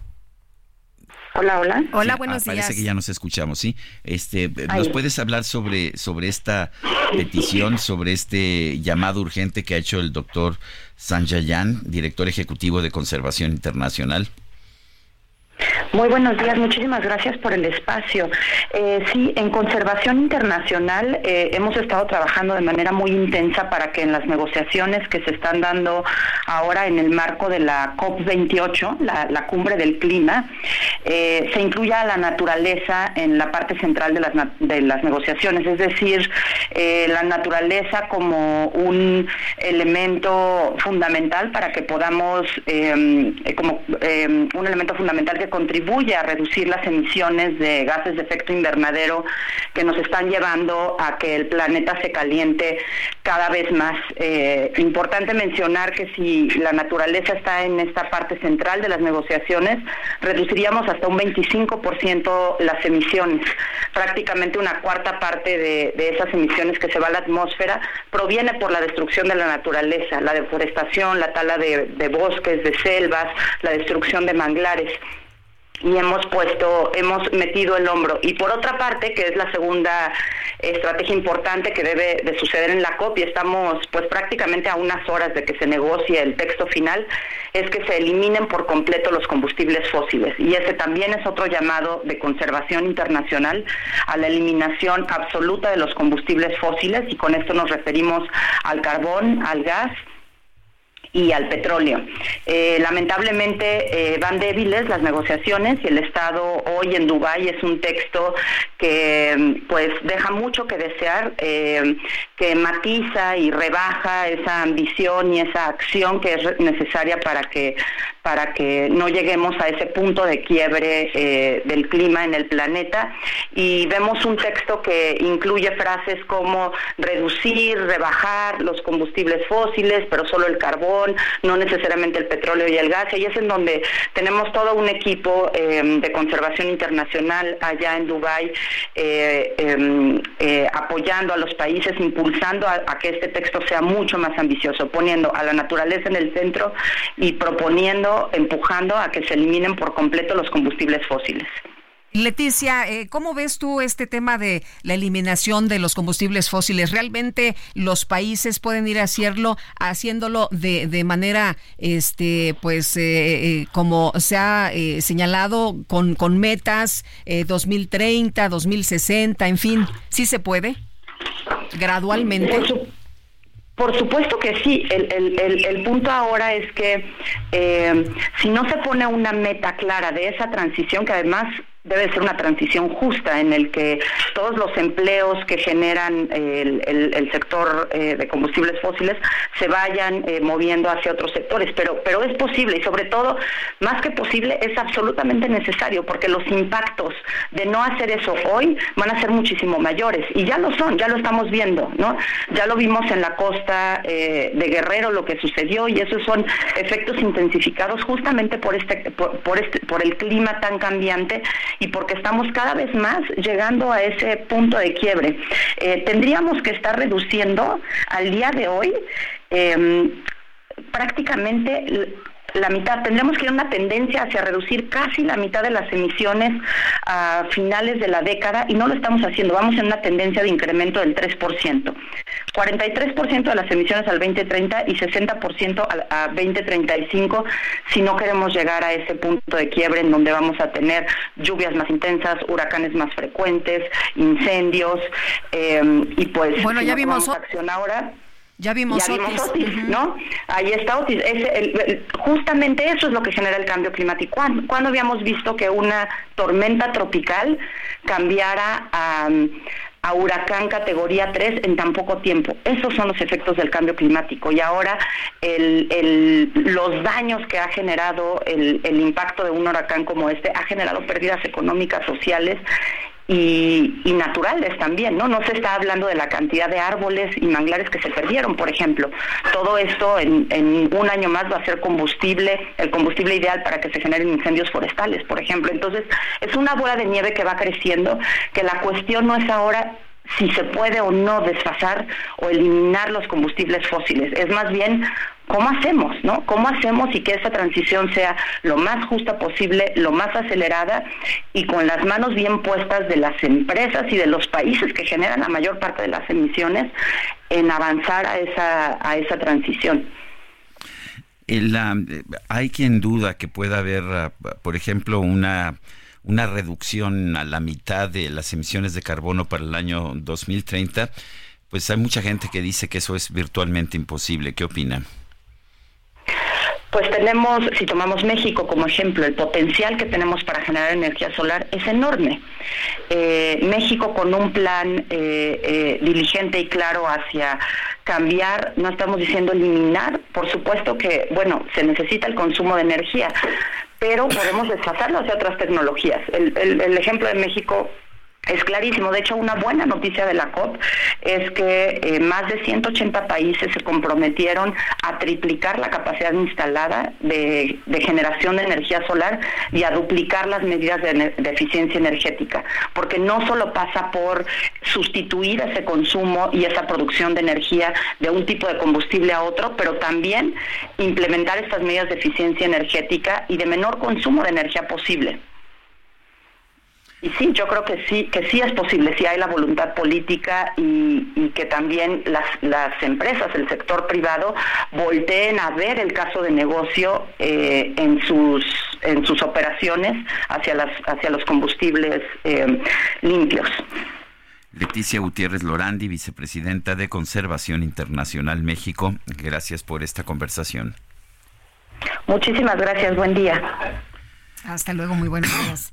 Bueno, pues la verdad es que pues a un día de distancia de que termine la COP, eh, me temo que será difícil que, haya algún tipo de solución drástica de este de este de esta magnitud porque si por ejemplo reducir de aquí al 2030 que son pues son seis años a la mitad la, la generación de carbón de carbono pues implicaría una no una recesión sino sería una gran depresión que que haría palidecer eh, la que se vivió en, el, en el 29, en el 1929 pero pues que se prolongaría por lo menos 20 o 30 años, así de sencillo. Pues sí. Oye, y bueno, se supone que se haría de manera gradual y que todo el mundo había eh, hecho compromisos, pero pues, eh, pues... ahí están los compromisos, todos los años se hacen, se hacen compromisos, pero y, no y no funcionan por una sencilla razón, porque pues las, uh, las opciones que hay eh, o son vetadas por los gobiernos, como ocurre en México, eh, o simple y sencillamente no son suficientemente avanzadas desde el punto de vista tecnológico para garantizar la, la energía que necesita el planeta. Y vámonos rápidamente con Javier Ruiz. Javier, ¿qué nos tienes? Buenos días.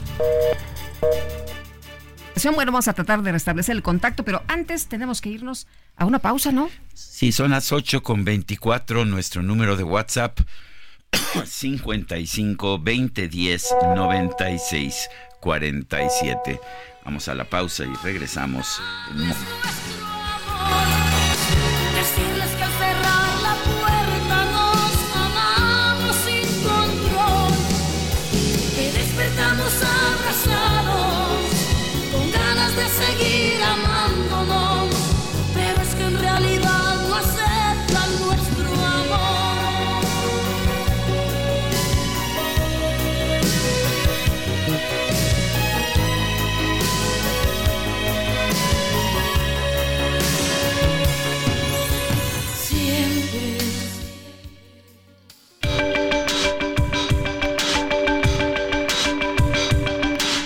Sergio Sarmiento y Lupita Juárez quieren conocer tu opinión, tus comentarios o simplemente envía un saludo para hacer más cálida esta mañana.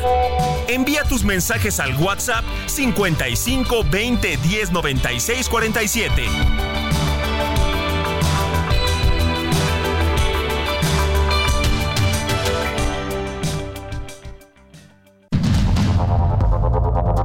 Continuamos con Sergio Sarmiento y Lupita Juárez por el Heraldo Radio.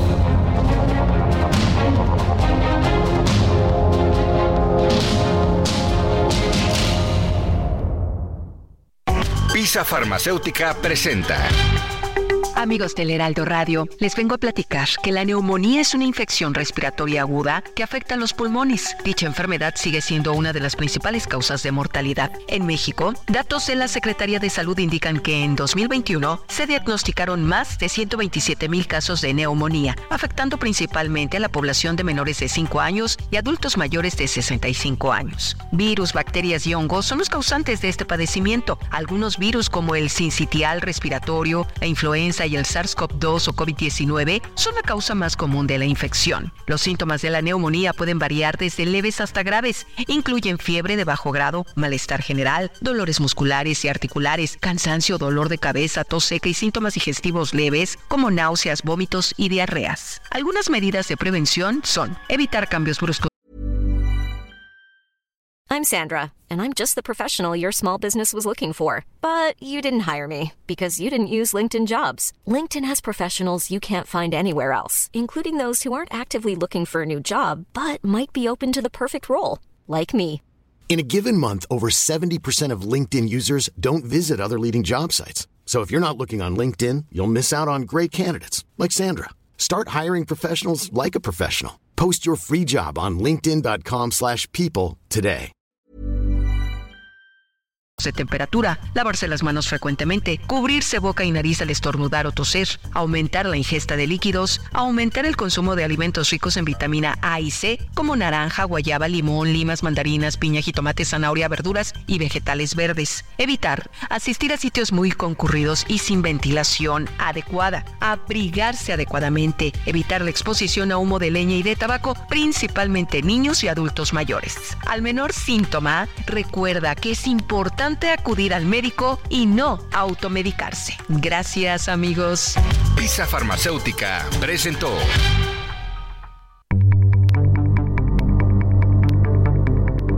Jaque Mate con Sergio Sarmiento.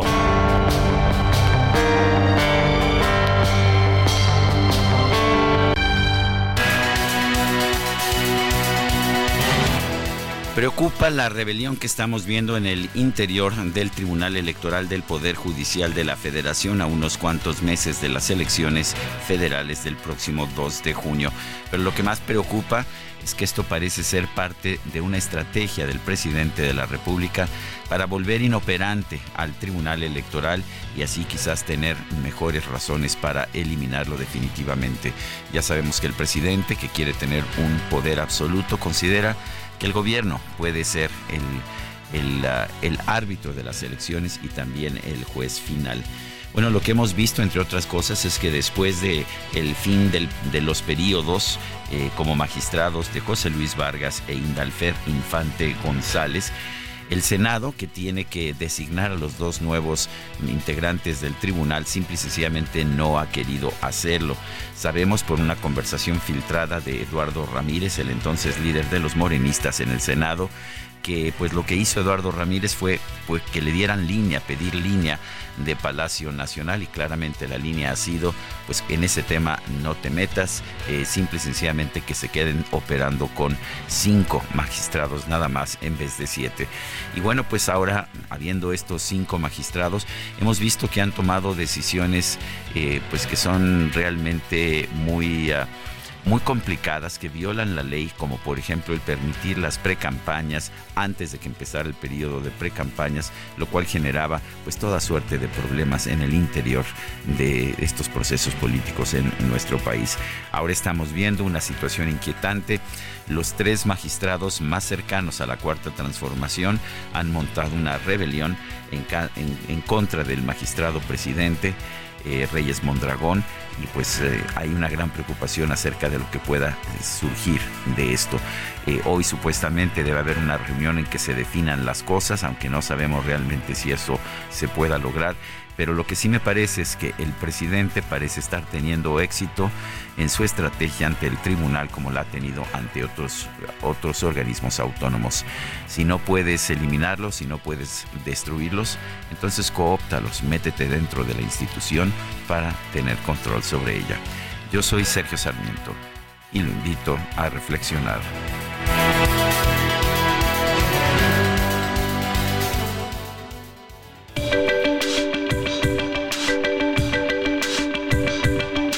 Sergio Sarmiento, tu opinión es importante. Escríbele a Twitter en arroba Sergio Sarmiento.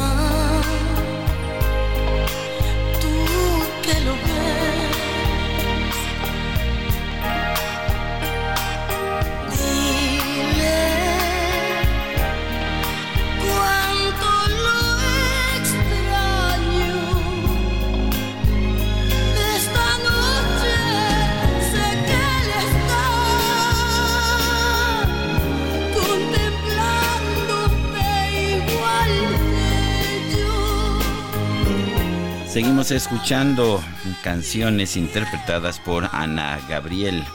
Y bueno, pues mucha gente de nuestro público le gusta, ¿no? Efectivamente, esta la pidió una persona del auditorio que nos dice, no me mencionen, pero pongan esta, por favor. Pues ahí está, Luna. Nos dice la maestra Claudia Álvarez Cuesta, maravillosa voz, la de Ana Gabriel. Y yo coincido plenamente. Vámonos a los mensajes. Nos dice, querido Sergio y Lupita, gracias por la radio y por el esfuerzo. Es un placer escucharlos. Ya de las noticias ni comento. La verdad es que en este país hay varios Méxicos a disfrutar el Guadalupe Reyes. Saludos del Andrew Bananas. Dice otra persona, buenos y friolentos días. Y Sergio y Lupita y todo el equipo a buscar un buen tamal y un atole para combatir estas inclemencias. Excelente inicio de semana. Saludos Antonio de Harvard. Inicia el preámbulo del conocidísimo Maratón Guadalupe Reyes. Bueno, y nos dice otra persona, choque en el carril reversible de circuito interior a la altura de Jacarandas, ninguna autoridad presente, pero sí un caos vial tremendo. Bueno, y dice otra persona, choque en el carril reversible de circuito interior. Ah, ya la acabas, la acabas de leer. Bueno, vamos con otros temas. En su conferencia de prensa de hoy, el presidente López Obrador expresó su respeto tras la muerte de Consuelo Loera, madre de Joaquín El Chapo Guzmán. Ah, pues eh, respeto a la familia, ya la señora estaba, estaba leyendo, pues grande, y no tengo más comentario Cualquier ser humano que pierde la vida merece respeto y eh, también consideración a sus familiares, a todos los que pasan por esos trances. Nada humano me es ajeno y no hay que odiar y hay que poner en práctica ese principio filosófico universal del amor al prójimo. Bueno, pues ahí las palabras del presidente López Obrador. Eh, le dijeron ahora que estuvo en el Estado de México, señor presidente, unas palabras para los civiles muertos en Texcatitlán, que estaba siendo una comunidad muy azotada por la familia michoacana, una comunidad pues que ya no aguantaba, que ya no soportaba las extorsiones. Así, ah, un abrazo a las familias. No le gustó mucho que le preguntaran. Y bueno, pues hoy tampoco escuchamos que dé un abrazo, sus condolencias, ¿no? Para las personas muertas en estos enfrentamientos. Eh, pero bueno, pues así las palabras del presidente esta mañana. Bueno, y el presidente de hecho confirmó que 14 personas murieron, bueno, durante este enfrentamiento. Eh, eh, fueron 14 personas, ya, ya conocíamos esta información. El enfrentamiento tuvo lugar en Texcapilla, una comunidad del municipio mexiquense de Texcal, Texcaltitlán. El enfrentamiento tuvo lugar este 8 de diciembre. El presidente hoy en la mañana dijo pues que ya se están haciendo las investigaciones correspondientes. Vamos a escuchar. Se está eh, haciendo la investigación. Yo creo que mañana se va a informar sobre lo sucedido, muy lamentable. Sí fue un enfrentamiento entre pobladores y eh, al parecer una banda de la delincuencia por extorsión. Por eso, eh, lamentablemente, perdió la vida 14 personas, 10 de esta supuesta banda de delincuentes, presuntos delincuentes, y eh, cuatro eh, campesinos de esa comunidad. Ya se está analizando, se tiene protección en la zona desde que sucedieron estos hechos. Hay eh, integrantes de la Secretaría de la Defensa y de la Guardia Nacional, alrededor de 600 elementos que están ahí custodiando, apoyando, protegiendo a la población. Pero mañana vamos a tener más información sobre esto.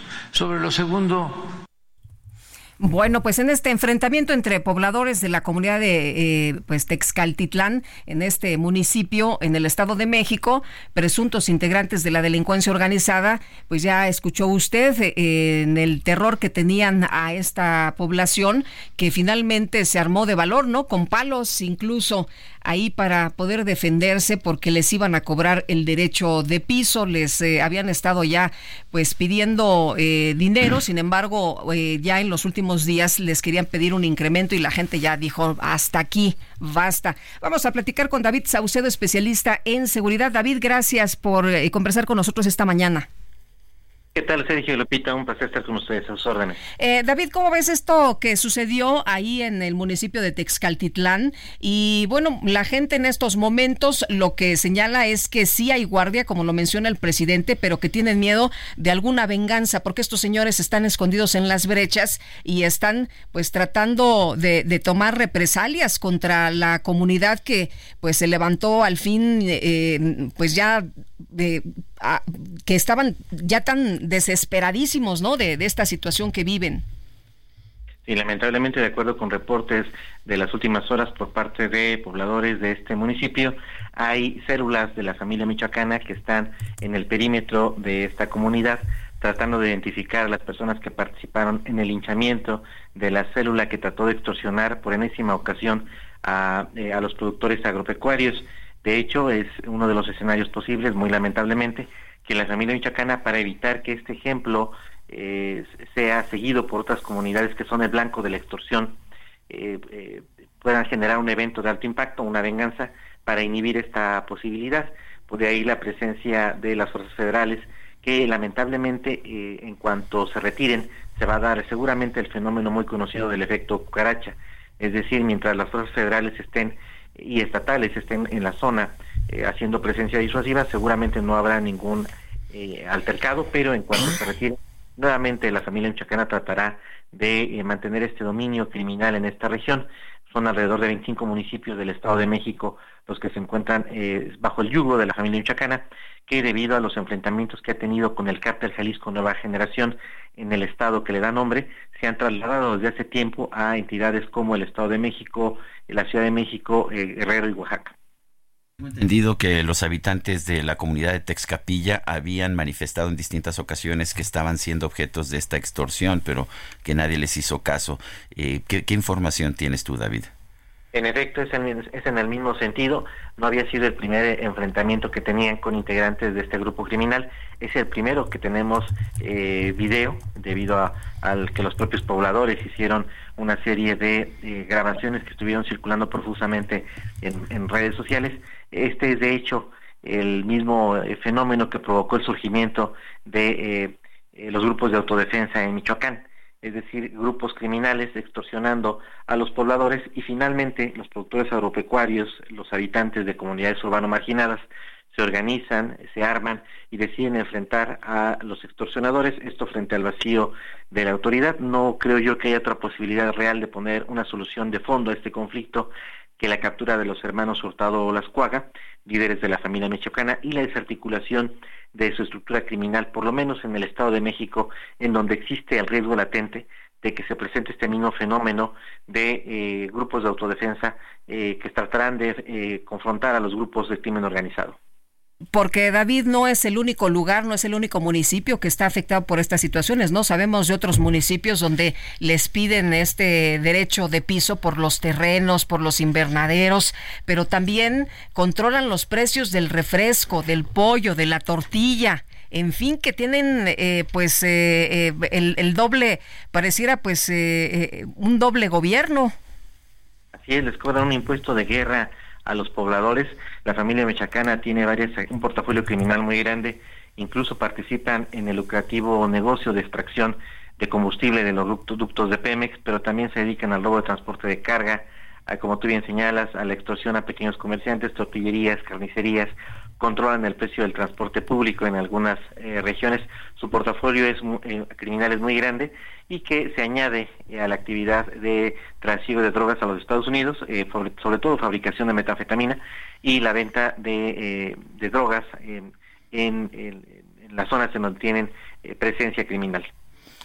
entonces no no hay solución más que acabar realmente con la familia michoacana, pero el Estado mexicano no ha mostrado una gran capacidad para hacerlo. No, sobre todo porque la estrategia del gobierno federal está orientada hacia el combate a los grandes grupos de macrocriminalidad que exportan fentanilo a los Estados Unidos, el cártel de Sinaloa y el cártel Jalisco. La familia michoacana vendría a ser un cártel de, de nivel, de nivel medio, pero que está creciendo. Pero como no es un objetivo estratégico de la DEA, el gobierno federal está volcado al combate de estas dos organizaciones de macrocriminalidad y la Guardia Nacional, un segmento muy importante de sus elementos, realizando tareas de policía migratoria, conteniendo los flujos de centroamericanos hacia los Estados Unidos.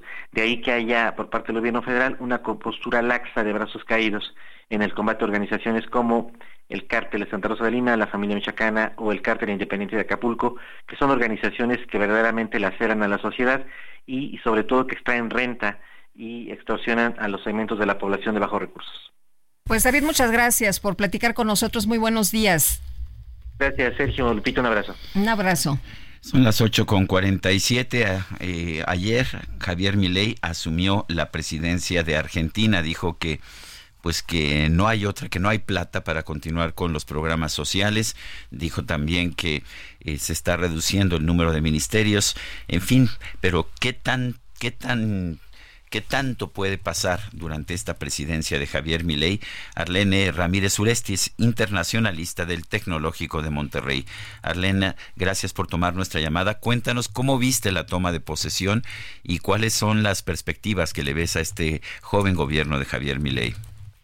Muchas gracias, Sergio Lupita. Muy buenos días. Este, pues bueno, creo que muy interesante, sobre todo la claridad del nuevo presidente de Argentina, hablando de cara, no con los retos muy claros, eh, un, muy buen ánimo en la comunidad internacional, sobre todo en la parte de las inversiones y en, la, política exterior económica o con corte económico que está planteando. Pues creo que tiene buenas perspectivas. Como sabemos, el tema del populismo no es exclusivo de los gobiernos de, la llamada izquierda en América Latina y hay que reconocer que también hay una buena carga de neopopulismo en el discurso de Javier Milei que pone por supuesto expectativas altísimas a su gobierno y quizá ese pueda ser uno de los puntos en contra. Eh, Arlene, ¿cómo, ¿cómo viste esto que dijo? A ver, es el último trago amargo. Eh, no estamos viendo un presidente que nos está eh, diciendo, no, les prometo que vamos a estar a todo dar. Al contrario, ¿no? Les dijo que se viene una temporada muy, muy difícil, muy dramática. Y por la otra parte, vemos a Cristina Fernández despidiéndose incluso, pues hasta con señas obscenas. Mira, Lupita, creo que una de las fortalezas del discurso de ayer del presidente Milei es justamente hablar con claridad y decir que se requiere en una Argentina sumamente dividida y polarizada, se requiere de la participación de todos los sectores de la población y eso es inminente. El, hecho de que se vaya no el, régimen anterior eh, molesto y, y, frustrado, incluso con, con reclamos fuertes de la población, pues creo que pone de manifiesto el fenómeno que en muchos lados en América Latina va a ocurrir tarde que temprano.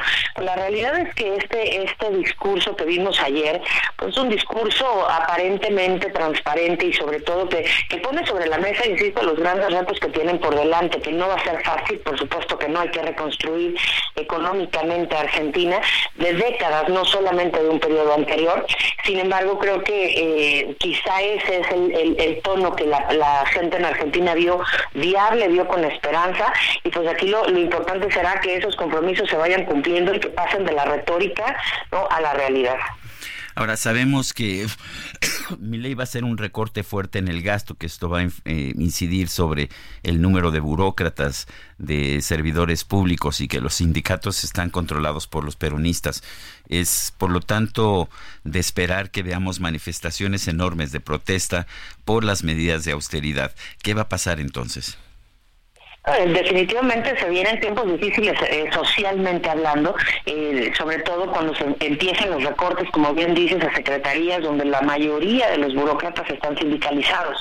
Sin embargo, eh, es algo que es inminente, tarde, tarde o temprano tenía que llegar a ese punto, el nivel de gasto público que tiene Argentina es impresionante, pero sobre todo la ineficiencia burocrática es ya demasiado, es un aparato sumamente pesado y robusto que necesita recortes importantes.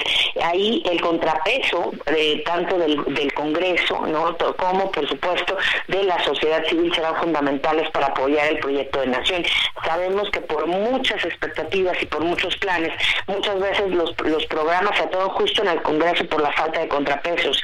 Y sabemos que no va a ser fácil, por supuesto, revertir el efecto de este bloque no eh, es una vista en el poder. Sin embargo, algo que van a tener que, usar de manera muy inteligente es que como oposición tienen hoy el apoyo de la sociedad civil, no se van a valer los pretextos después de un año, Sergio Lupita, ¿no? Eh, a, Javier Milei se le va a acabar el discurso de la herencia tóxica que ha, adoptado ahora y después de un año de gestión, entonces se refrendará o no el apoyo social que va a ser crucial para este proyecto de nación.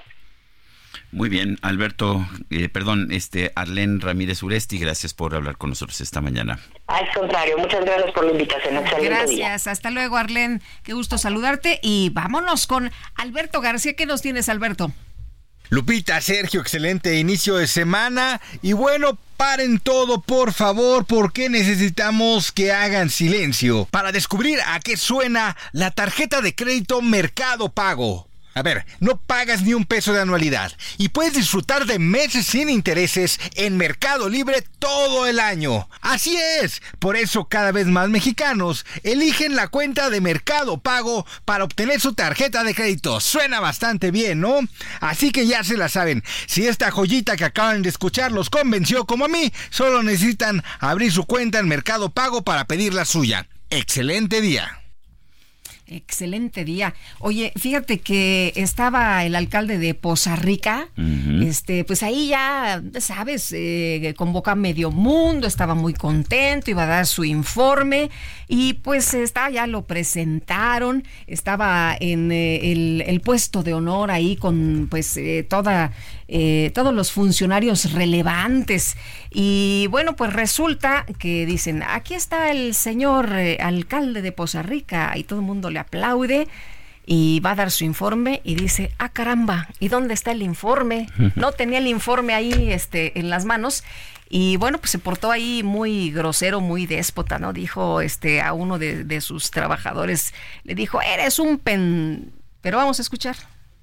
Poza Rica de Hidalgo, Veracruz, correspondiente al año 2023. Se le concede el uso de la voz al presidente municipal, ciudadano Fernando Luis Remes Garza.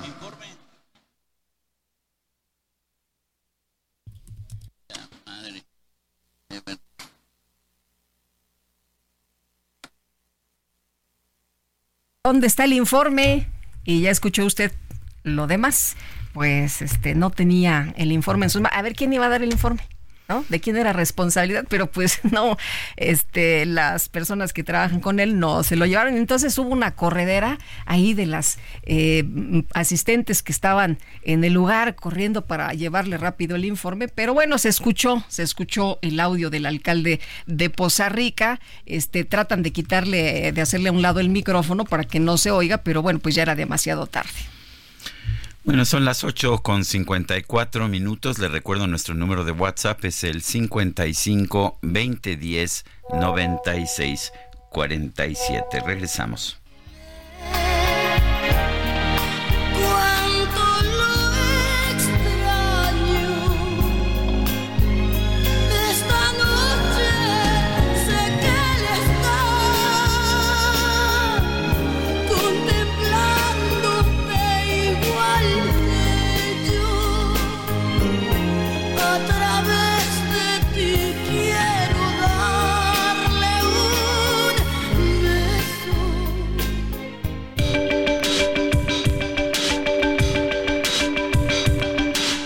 Sergio Sarmiento y Lupita Juárez quieren conocer tu opinión, tus comentarios o simplemente envía un saludo para hacer más cálida esta mañana. Envía tus mensajes al WhatsApp 55 20 10 96 47.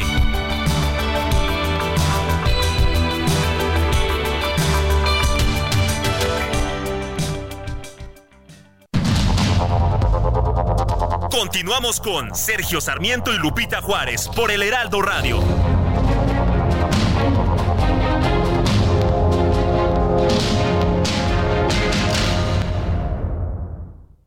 Redefinimos tu concepto de una Sub Infinity QX60 con 36 meses sin intereses o bono de hasta 130 mil pesos. Infinity Black por 5 años, más mantenimiento por 3 años, más InTouch Service por un año.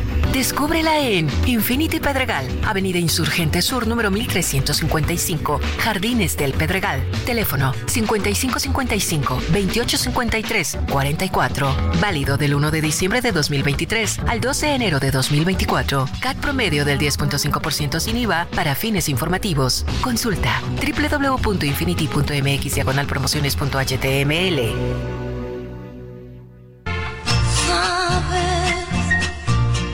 Pasa el tiempo y no te veo. Cada vez estás más lejos y yo busco más de ti. ¿Por qué? Sabes, yo pensé que era más fácil olvidar tu forma frágil de siempre dar sin recibir. Solo tú. Eres tú quien me ilumina. Esto se llama Mi Talismán. Seguimos escuchando a Ana Gabriel, quien ayer cumplió años. Y aún recuerdo esa rutina de gozar cada mañana. Vamos a mensaje. Vámonos a los mensajes. Buen día. ¿Saben qué está pasando con el eje central? Porque estamos atorados. No hay paso a la altura del ayuntamiento. Esto es hacia la Torre Latino, es lo que pregunta Claudia. Posiblemente una- un bloqueo de, de calle, eh, pero nuestra veremos si nuestros reporteros viales nos tienen más información. Saludos de Enrique Mendoza Padilla de la colonia Anáhuac. Quiero proponer el maratón Guadalupe Reyes Super Bowl. Bueno, pues es, es- nosotros te- tenemos uno mejor, es Guadalupe Juárez hasta el 21 de marzo. Pero aceptamos este, todas las propuestas. Ella Sin sabe duda, que somos, somos bien abiertos, somos de mente abierta. Oye, nos dice otra persona, buen día a todo el equipo, Sergio Sarmiento, saludos desde Chiapas. El cambio climático es un proceso natural del planeta que se va dando desde luego en un proceso de miles de años, pero la insensatez de la sociedad y el gobierno en sus necesidades está acelerando ese cambio que está creando grandes afectaciones. Se debe de tomar medidas severas para tratar de frenar estas afectaciones que están sufriéndose ya. Son las 9 de la mañana con 3 minutos. Dime si él te conoce la vida. Dime si él tiene la sensibilidad de encontrar el punto exacto donde explotas a. Bueno, Ricardo Arjona sigue siendo uno de los espectáculos más populares en conciertos en toda América Latina. Ayer, sin embargo, dijo que pues que llegar al final de la gira que está llevando a cabo este año no fue fácil. A los médicos que me pusieron de pie para poder terminar este viaje, posponiendo una cirugía inminente, muchas gracias. Llevo conmigo seis infiltraciones de columna en los últimos dos meses para permanecer de pie en esta, en esta despedida.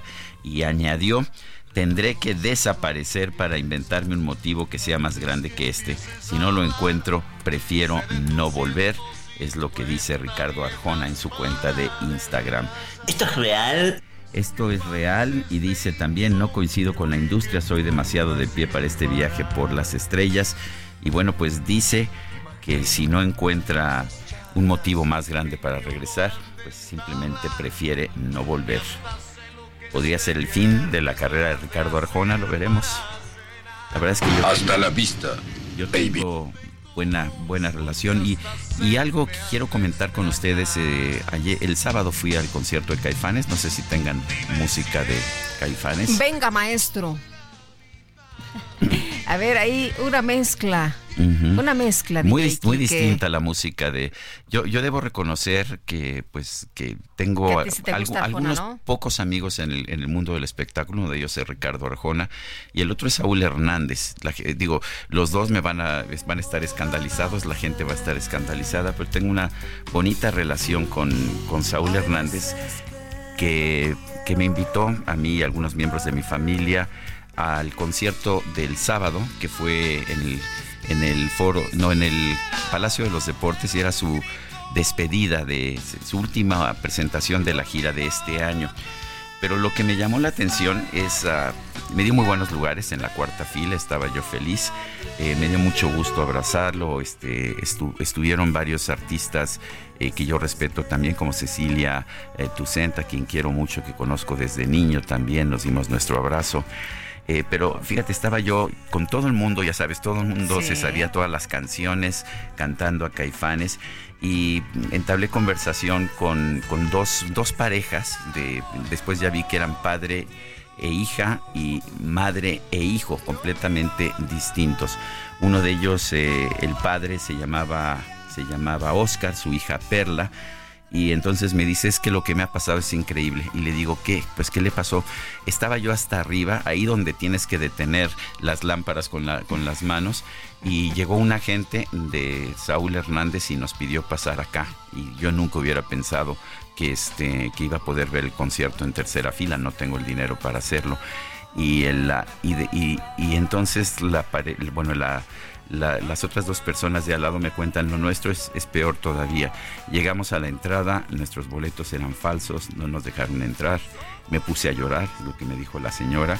Iba con su niño de como 14 o 15 años y llegó un agente de, de Saúl Hernández a darles boletos en la tercera. Oye, qué generoso. Pero además que están atentos, ¿no? Que están ahí pendientes. esa impresión me da siempre cuidan Saúl a su, Hernández. Cuidan a su, a, su, público. gente, a su público. Qué bien, qué bueno, bonito. quise compartir estas dos historias, un poquito de... no, usualmente no tratamos mucho mucha noticia del entretenimiento, pero estas son eh, anécdotas personales. De, con Ricardo Arjón alguna vez eh, fui a entrevistarlo hasta Santo Domingo y la verdad es que es impresionante sus conciertos, como, como la gente lo quiere y es un hombre que ha hecho una carrera completamente separado de la industria disquera. Bueno, estuvo en la industria disquera y después puso con mucho éxito además. Lo ha hecho bastante bien. Sí. Pues ahí están estas dos anécdotas. ¿Cómo las ves? Pues qué, qué, interesante. Y hay hay personas que obviamente en el caso de Arjona o lo aman o no lo, o lo odian. Yo sé que mucha gente lo odia, sé que tiene algunas letras un poco este, dispares y tiene algunas canciones que me parecen realmente maravillosas. Bueno, y de pues, Caifanes, a ver, no, bueno, Caifanes. el referente del rock en Sin español. Sin duda, nuestros Caifanes. Vámonos, vámonos con la silla rota. Los especiales de la silla rota.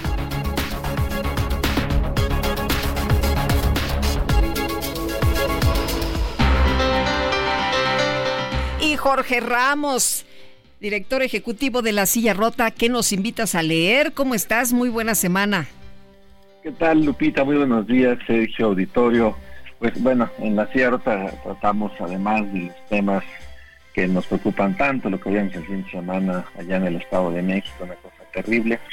Eh, en fin, de todo lo que está en la agenda, pero también buscamos abordar temas que tienen que ver con la vida cotidiana, así como ustedes ahorita comentaban esto de, de, las, de las notas del, entretenimiento. Eh, buscamos abordar temas que, insisto, eh, tienen que ver con la vida cotidiana. Y en esta ocasión, Lupita, fíjate que tenemos un reportaje que invitamos a, la audiencia a leer, que se refiere a las familias multiespecies. Y esta es eh, pues, la historia de Diana Anguiano. Diana es una es madre soltera, tiene una pequeñita de dos años de edad y también tiene eh, a un perrito que se llama Jagger. Y bueno, fíjense que eh, nos pusimos a, investigar qué es lo que está sucediendo con eso que ahora se le conoce como familias multiespecie. Ya ha habido algunas resoluciones de tribunales que reconocen particularmente a los perros como parte de las familias mexicanas y ha habido gran discusión en torno a qué es una familia inter o multiespecie.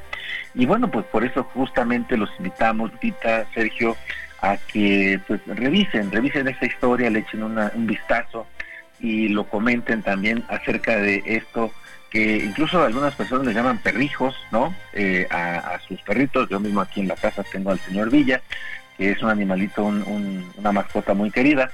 Eh, pero el debate, insisto, la discusión es acerca de esta nueva definición de la familia multiespecie y cómo va avanzando también eh, a través de reformas legales que pues las mascotas sean parte y tengan reconocimientos y derechos como eh, cualquier integrante de la familia Lupita.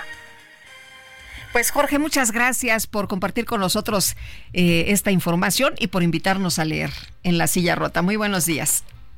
Buenos días a ustedes, hasta luego. 9 de la mañana con 11 minutos. El presidente López Obrador aseguró que ya están en marcha las investigaciones sobre el enfrentamiento entre pobladores y presuntos criminales en Texcapilla, en el municipio mexiquense de Texcaltitlán. Ya se está haciendo la investigación. Yo creo que mañana se va a informar sobre lo sucedido. Muy lamentable. Sí fue un enfrentamiento entre pobladores y al parecer una banda de la delincuencia por extorsión. Por eso, lamentablemente, perdió la vida 14 personas, 10 de esta supuesta banda de delincuentes, presuntos delincuentes, y cuatro campesinos. Y ya se está analizando, se tiene protección en la zona. Bueno, y por otra parte, el presidente consideró que no hay ningún impedimento legal para que Mariana Rodríguez, la esposa del gobernador de Nuevo León, Samuel García, sea precandidata a la presidencia municipal de Monterrey. No hay nada que lo impida. Ella es ciudadana de conformidad con la Constitución. Tenemos el derecho de votar, de ser votados. Todos podemos participar. No hay, que yo sepa, ningún obstáculo legal hasta podría decir de que es una mujer eh, exitosa, lo ha demostrado, tiene simpatías de sectores de clase media, de jóvenes, como otros aspirantes, mujeres y hombres. Que yo, sepa, sí tiene todo el derecho a, ser presidenta municipal del municipio en el que viven, que es residente San Pedro Garza García. Pero vamos a ver, recordemos que el presidente fue jefe de gobierno de la Ciudad de México teniendo residencia oficial en Tabasco, pero... Pues sí, no cumple el requisito de tener los, eh, los últimos cinco años de residencia ininterrumpida aquí en la Ciudad de México, como lo marcaba el Estatuto del Gobierno del Distrito Federal para quien aspirara a ser candidato a la jefatura de gobierno. Pero bueno, pues dicen que Mariana tiene el INE registrado en Monterrey y que eso le ayudaría, quién sabe. Vamos de hecho, Si, si, si su residencia oficial legal es en Monterrey y ahí tiene registrado su INE, entonces sí es legal su candidatura. Pues vamos a, a, esperar y bueno, pues ella, por lo pronto ella ya se registró y dice que le va a ir muy bien. Y, y Vamos con más información. El exgobernador de Nuevo León, Fernando Canales, cuestionó que Mariana Rodríguez aspire a la alcaldía de Monterrey a pesar de que vive en San Pedro. Las autoridades de la Ciudad de México estiman que más de 11 millones de peregrinos van a visitar en la Basílica de Guadalupe en el marco de la celebración del Día de la Virgen. Más de 11 millones, ¿se imagina usted? La Secretaría de Salud de la Ciudad de México dio a conocer que durante la campaña de vacunación invernal se han aplicado más de 570 mil dosis de la vacuna contra el COVID-19 Abdala. El movimiento islamista jamás advirtió que ninguno de los rehenes que siguieron retenidos en la franja de Gaza saldrá vivo si no se cumplen sus exigencias. Una papa, dos papas, tres papas, cuatro, cinco papas, seis papas, siete papas más. Una papa. Por iniciativa del gobierno de Perú, la Organización para la Alimentación y la Agricultura de la ONU declaró el 30 de mayo como el Día Internacional de la Papa. El organismo aseguró que esta celebración ayudará a difundir la importancia de la papa en la agricultura mundial el desarrollo económico, la seguridad alimentaria y la nutrición. Una papa, dos papas, tres papas, cuatro, cinco papas, seis papas, siete.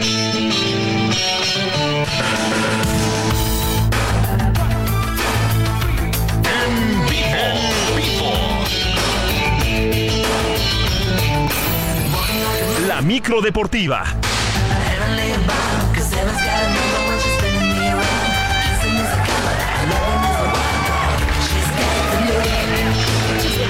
Oye, Este, bueno, pues ya tenía encendido el micrófono. ¿Quién sabe qué te iba a preguntar? ¿Quién sabe qué te iba a preguntar yo, mi querido Julio? Qué bueno que no te lo pregunté al aire. ¿Cómo estás, Julio Romero? En esa micro sí me subo buena música y buena información. Es correcto, así es. eh, ya recién salidita del corralón. Nos las llevaron el fin de semana por andarnos pasando los semáforos, pero ya está libre. Oye, a mí me agarró el alcoholímetro el sábado en la noche. ¿Sí? Afortunadamente, no. Intacta, inmaculada. si no, me hubieran tenido que ir a este, cantar las mañanitas allá al toro. ¿Qué les, qué allá les- al torito. qué les dijiste? No saben quién soy. No, no, no, nada de eso, nada de eso. Señor oficial, lo que usted demande, señor oficial. Perfecto y A ver, maravilloso. sóplele. Más fuerte, yo, ay, caray. Pero estudié, afortunadamente, y sí pasé el examen. Está, eso es correcto, qué bien, porque este, hay que cuidarse. Ahorita está pues ya el, el alcoholímetro navideño, que es prácticamente todo el día, las 24 horas. Si toma, no maneje, en verdad, no maneje. Y ahorita con estas lluvias que están, pues la verdad es que par de accidentes, eh, par de choques ahorita que venía para acá, par de choques me tocó encontrar. Bueno. En fin, pues vámonos echando la lámina informativa. Sergio, creo que no te saludé, o sí te no, saludé, no, no, pero yo entiendo No, que, no, soy, estábamos- que soy como parte del panorama del andábamos, paisaje. andábamos este, Aquí- acá aquí preocupados con la.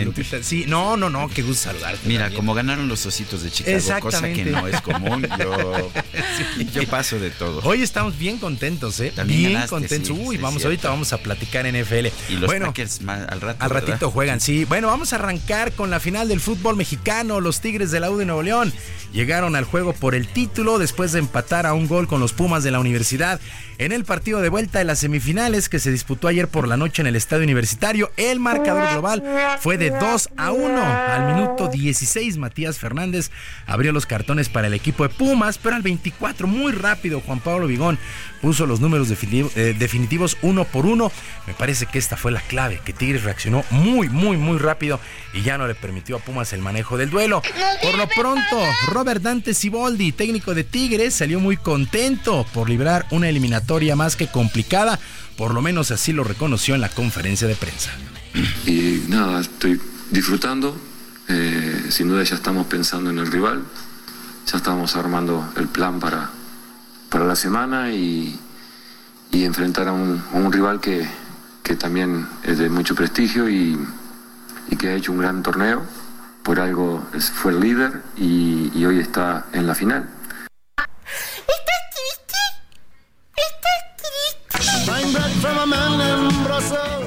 Y el equipo de Tigres estará enfrentando en la gran final a las Águilas del América, que por su parte cayeron 2 por 0 ante el San Luis en el Estadio Azteca, pero la serie estaba resuelta desde la ida y terminó todo el asunto con global de 5 por 2. A pesar del boleto a la gran final, la afición salió muy molesta del Estadio Azteca por esta derrota y el defensa Miguel Ayun pidió calma previo a esta final.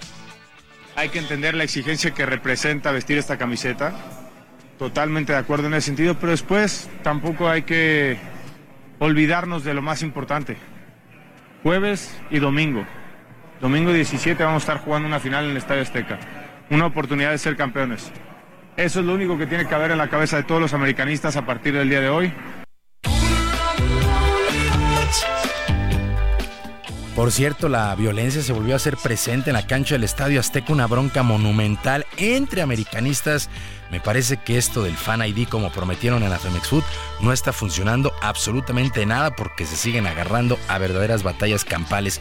Bueno, la final será jueves en el Estadio Universitario y el domingo en la cancha del Estadio Azteca. Hoy se darán a conocer los horarios. En el fútbol internacional, el delantero mexicano Raúl Jiménez volvió a marcar gol con el Fulham y cerró de gran manera una productiva semana en la fecha 16 allá en la Premier en Inglaterra. Jiménez abrió el marcador en el triunfo de 5 por 0 sobre el West Ham, que no contó con el otro mexicano, Edson Álvarez. En España hay un líder único. Y no es ni el. Barcelona ni el ni el Real Madrid, ni el Betis tampoco. Es el equipo del Girona, que justamente no, goleó 4 por 2 al Barcelona en un resultado que ha sorprendido a todo mundo y que le ha dado pues la vuelta al mundo futbolístico. El resultado llamó la atención, pero el técnico de los catalanes, Xavi, se dijo tranquilo, mas no satisfecho. Creo que la, la gente que, que analiza el fútbol, evidentemente es una derrota abultada, pero si analizas el, partido, creo que podía haber pasado otra, otra cosa. Es un paso atrás, lógicamente, ¿no? Pero por eso digo que siempre tenemos un, equipo, un Barça en, en, construcción, ¿no? Y muchas veces tienes que dar un paso atrás para hacer dos para, para adelante, ¿no? Ojalá nos sirva para, para aprender y para, para mejorar en el juego y en el... No tanto en el juego, sino más en el, en el resultado y ser más contundentes. Bueno, en otros resultados, en otros resultados, el Betis, ya que hablábamos del Betis, empató uno con el Real Madrid. No Por está, cierto, no está mal, ¿eh? No, nada mal, nada mal. Y Andrés Guardado entró de cambio al minuto 70. El Atlético Madrid venció 2 por 1 al Almería. El Granada y el Athletic fue suspendido y será reprogramado debido a que un aficionado de 70 años falleció en las tribunas por un paro cardíaco. El juego se detuvo al minuto 18 con ventaja parcial de 1 por 0 del Athletic de Bilbao. Así es que se estará reprogramando. Y sí, como lo decimos, Girona, líder único, el Girona líder único con 41 puntos. El Real Madrid tiene 39, el Atlético 34, Barcelona también tiene 34 puntos en el cuarto sitio. La Real Sociedad tiene 29 unidades, el top 5 allá en España. Pero esto sí ha llamado poderosamente la atención este liderato del Girona, liderato único. A ver si le alcanza el gas, se vendrá el paro por el invierno y la actividad se reanudará el próximo año. Y ahí sí ya vamos a ver de qué está hecho este equipo del Girona, que ha sorprendido sin lugar a dudas, porque además está jugando muy bien al fútbol. Es un equipo bien práctico, no se complica absolutamente nada muy solidario. La verdad es que juega bastante bien el Girona. Bueno, y ya que estábamos con la NFL, efectivamente arrancamos con este triunfo. Triunfo sí sorpresivo de los Osos de Chicago, pero sorpresivo porque le pegó 28 a 13 a los Leones de Detroit, un equipo que venía jugando bastante bien y el marcador eh, pues no fue tan, tan cerrado. La verdad es que no fue tan cerrado este, este marcador de los Osos de Chicago.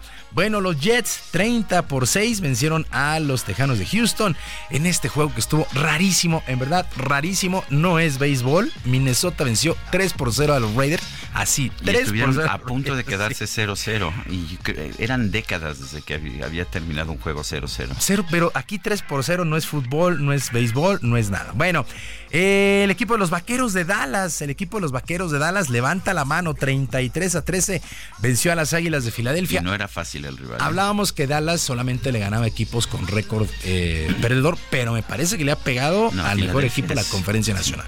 Eh, la verdad es que se vieron bastante bien.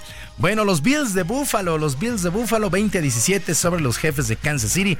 Saludos a toda la afición de Buffalo, que es bastante, por cierto, también a la Bill número uno. Elba Carrión hasta Puerto Rico, la Bill de Buffalo número uno. Para el día de hoy, doble lunes por la noche, los Titanes de Tennessee estarán enfrentando a los Delfines de Miami y los empacadores de Green Bay ante los Gigantes de Nueva Dos York. Juegos. Y los dos a la misma hora, 7 con 15 minutos tiempo Qué, la qué. Sí, caray, porque este, pues habrá que este, uno si va por la, bueno, televisión restringida, pero se puede ver, y el otro si va por nada más por Red Zone, eh, es, es, eh, pues ahí como, pues este sí es de, es de paga, los que tienen toda la temporada del NFL. No, yo sí tengo mi aplicación. Ah, bueno, entonces sí, la- sí podrás ver los dos juegos al mismo tiempo. Y pues a favoritos, me parece que el equipo de Miami puede regresar. Dicen los muchachos que a de dónde va, ¿A dónde a dónde, a caemos? dónde le caen, que dónde se, se ¿Qué llevan las botanas. un, un, un six de 12. bueno, eh, y ya para finalizar, la máxima figura del béisbol de las grandes ligas, el japonés Shohei Otani, se ha convertido en el mejor pagado en la historia al llegar a un acuerdo con los Dodgers de Los Ángeles en la agencia libre. En sus redes sociales, el propio Otani dio a conocer la noticia. Eh, estará ganando 700, 700 millones de dólares por las próximas 10 temporadas.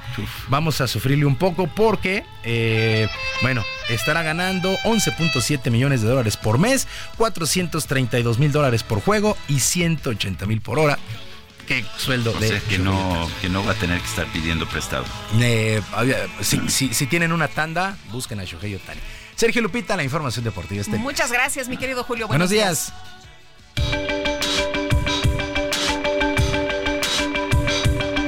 Sergio Sarmiento y Lupita Juárez quieren conocer tu opinión, tus comentarios o simplemente envía un saludo para ser más cálida esta mañana.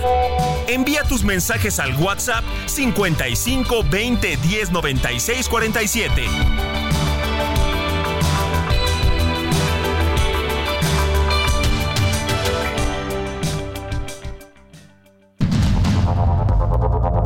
Continuamos con Sergio Sarmiento y Lupita Juárez por el Heraldo Radio.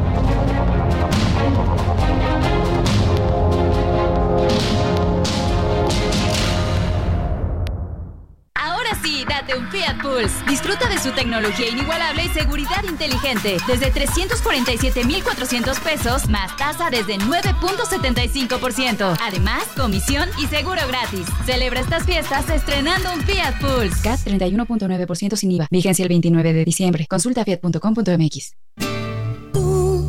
Quisiste estar allá, dijiste que quizás ese era tu destino. Después que todo te falló, hoy quieres regresar y ser feliz conmigo. Pero tú no piensas que mi amor por siempre te olvidó exiges mi cariño. Es demasiado tarde, Guadalupe. Ay, no me digas eso. Sí, es demasiado tarde. Así se llama esta canción que estamos escuchando en la inolvidable voz de Ana Gabriel. Es demasiado tarde.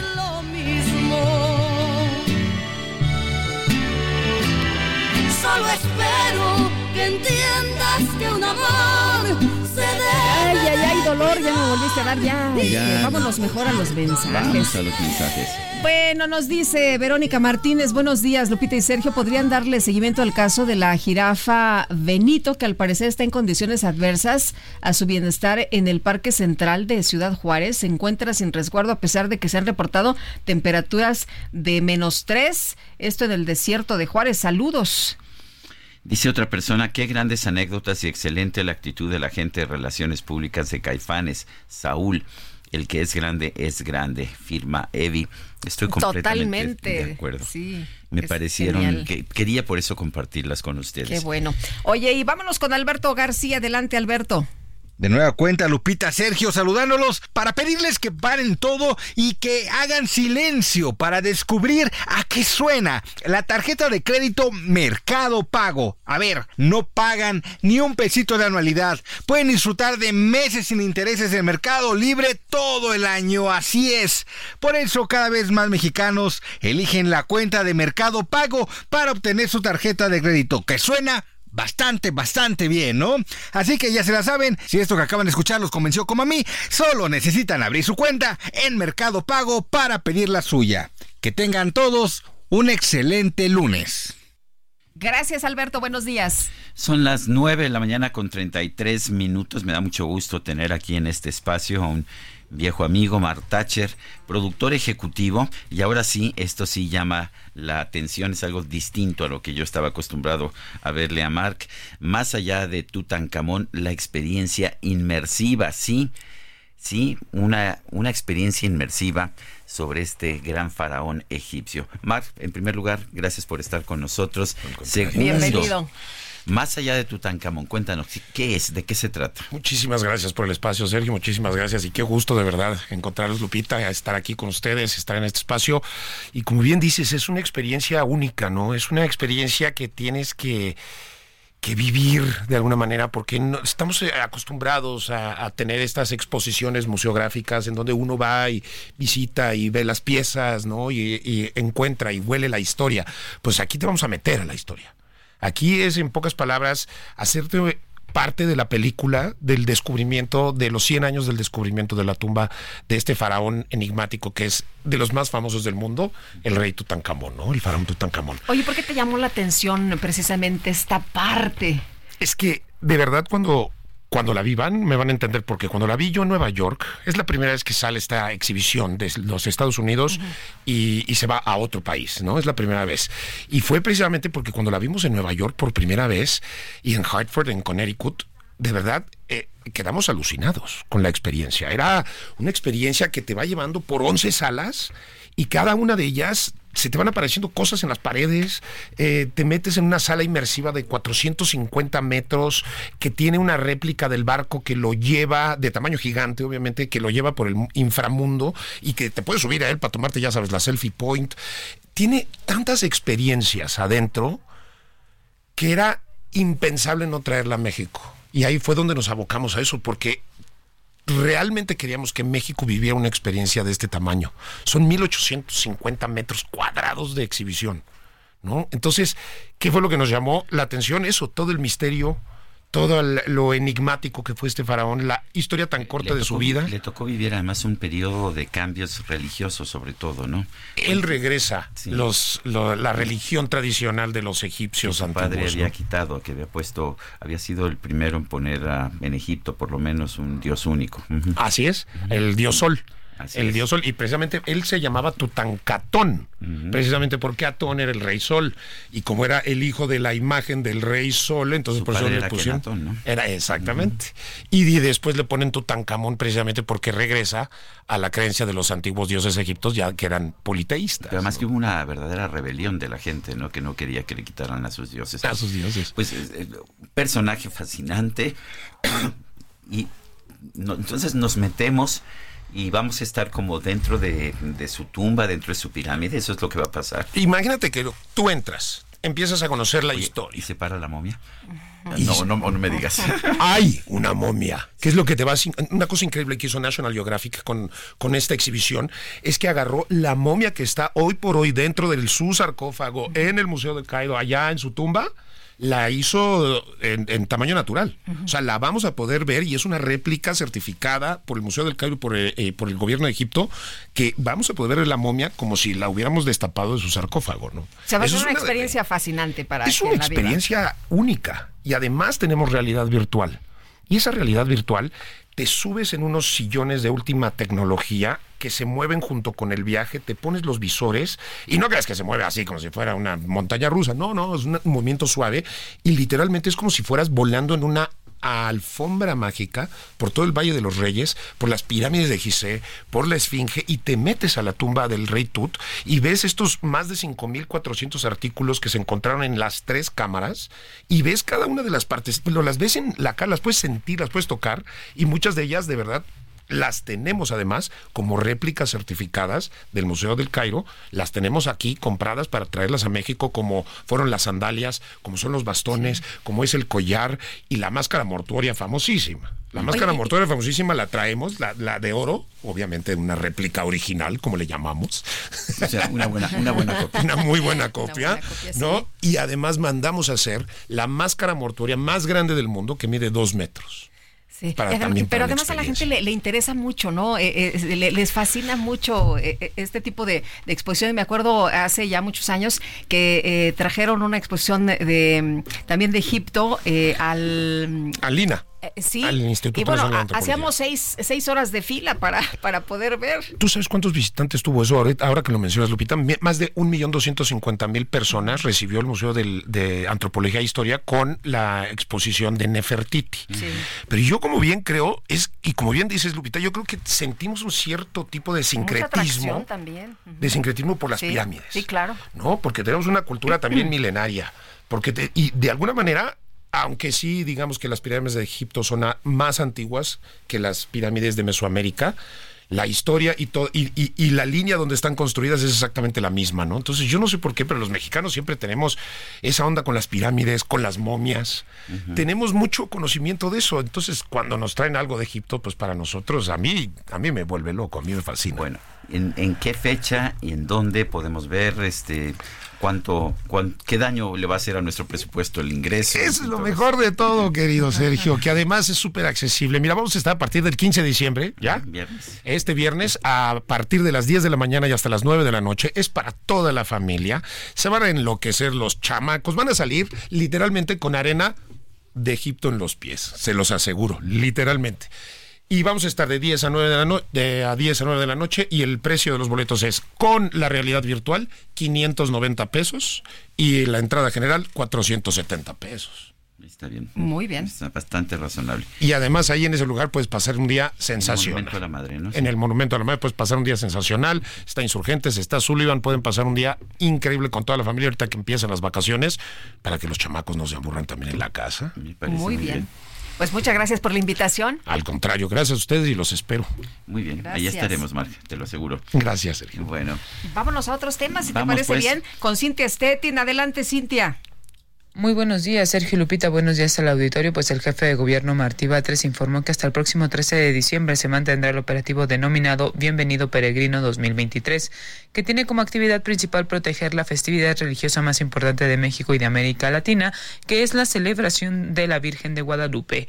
El mandatario capitalino en conferencia de prensa dijo que a esta celebración, a esta acción, van a acudir al menos 11 millones de peregrinos, por lo que dijo se dispondrán de 22.359 elementos del alcaldía Gustavo Madero, de la Secretaría de Seguridad Ciudadana y de diversos entes y dependencias del gobierno de la ciudad para resguardar a los asistentes.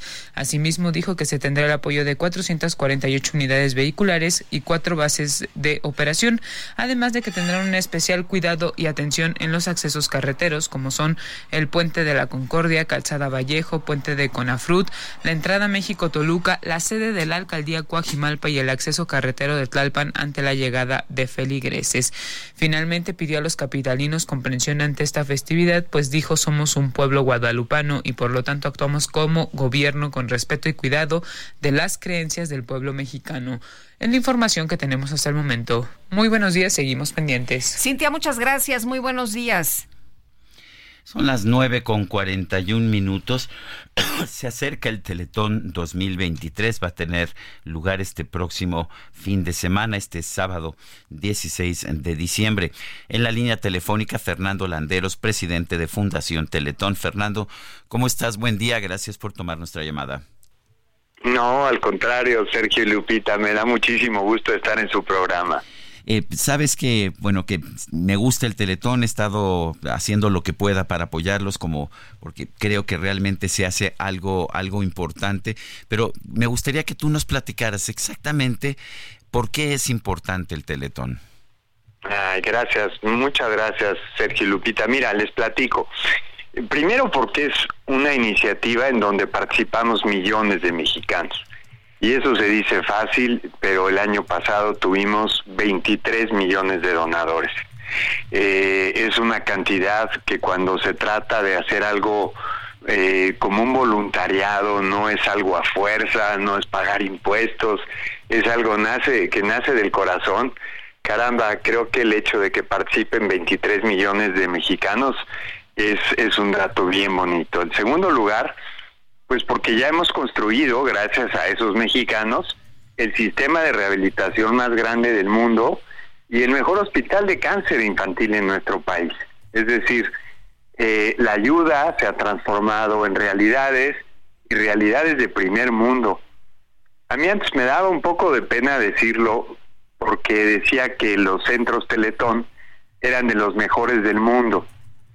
Hoy, después de 26 años al frente de esta obra, que he recorrido, normalmente hago dos o tres viajes al año a ver las mejores instalaciones en el mundo.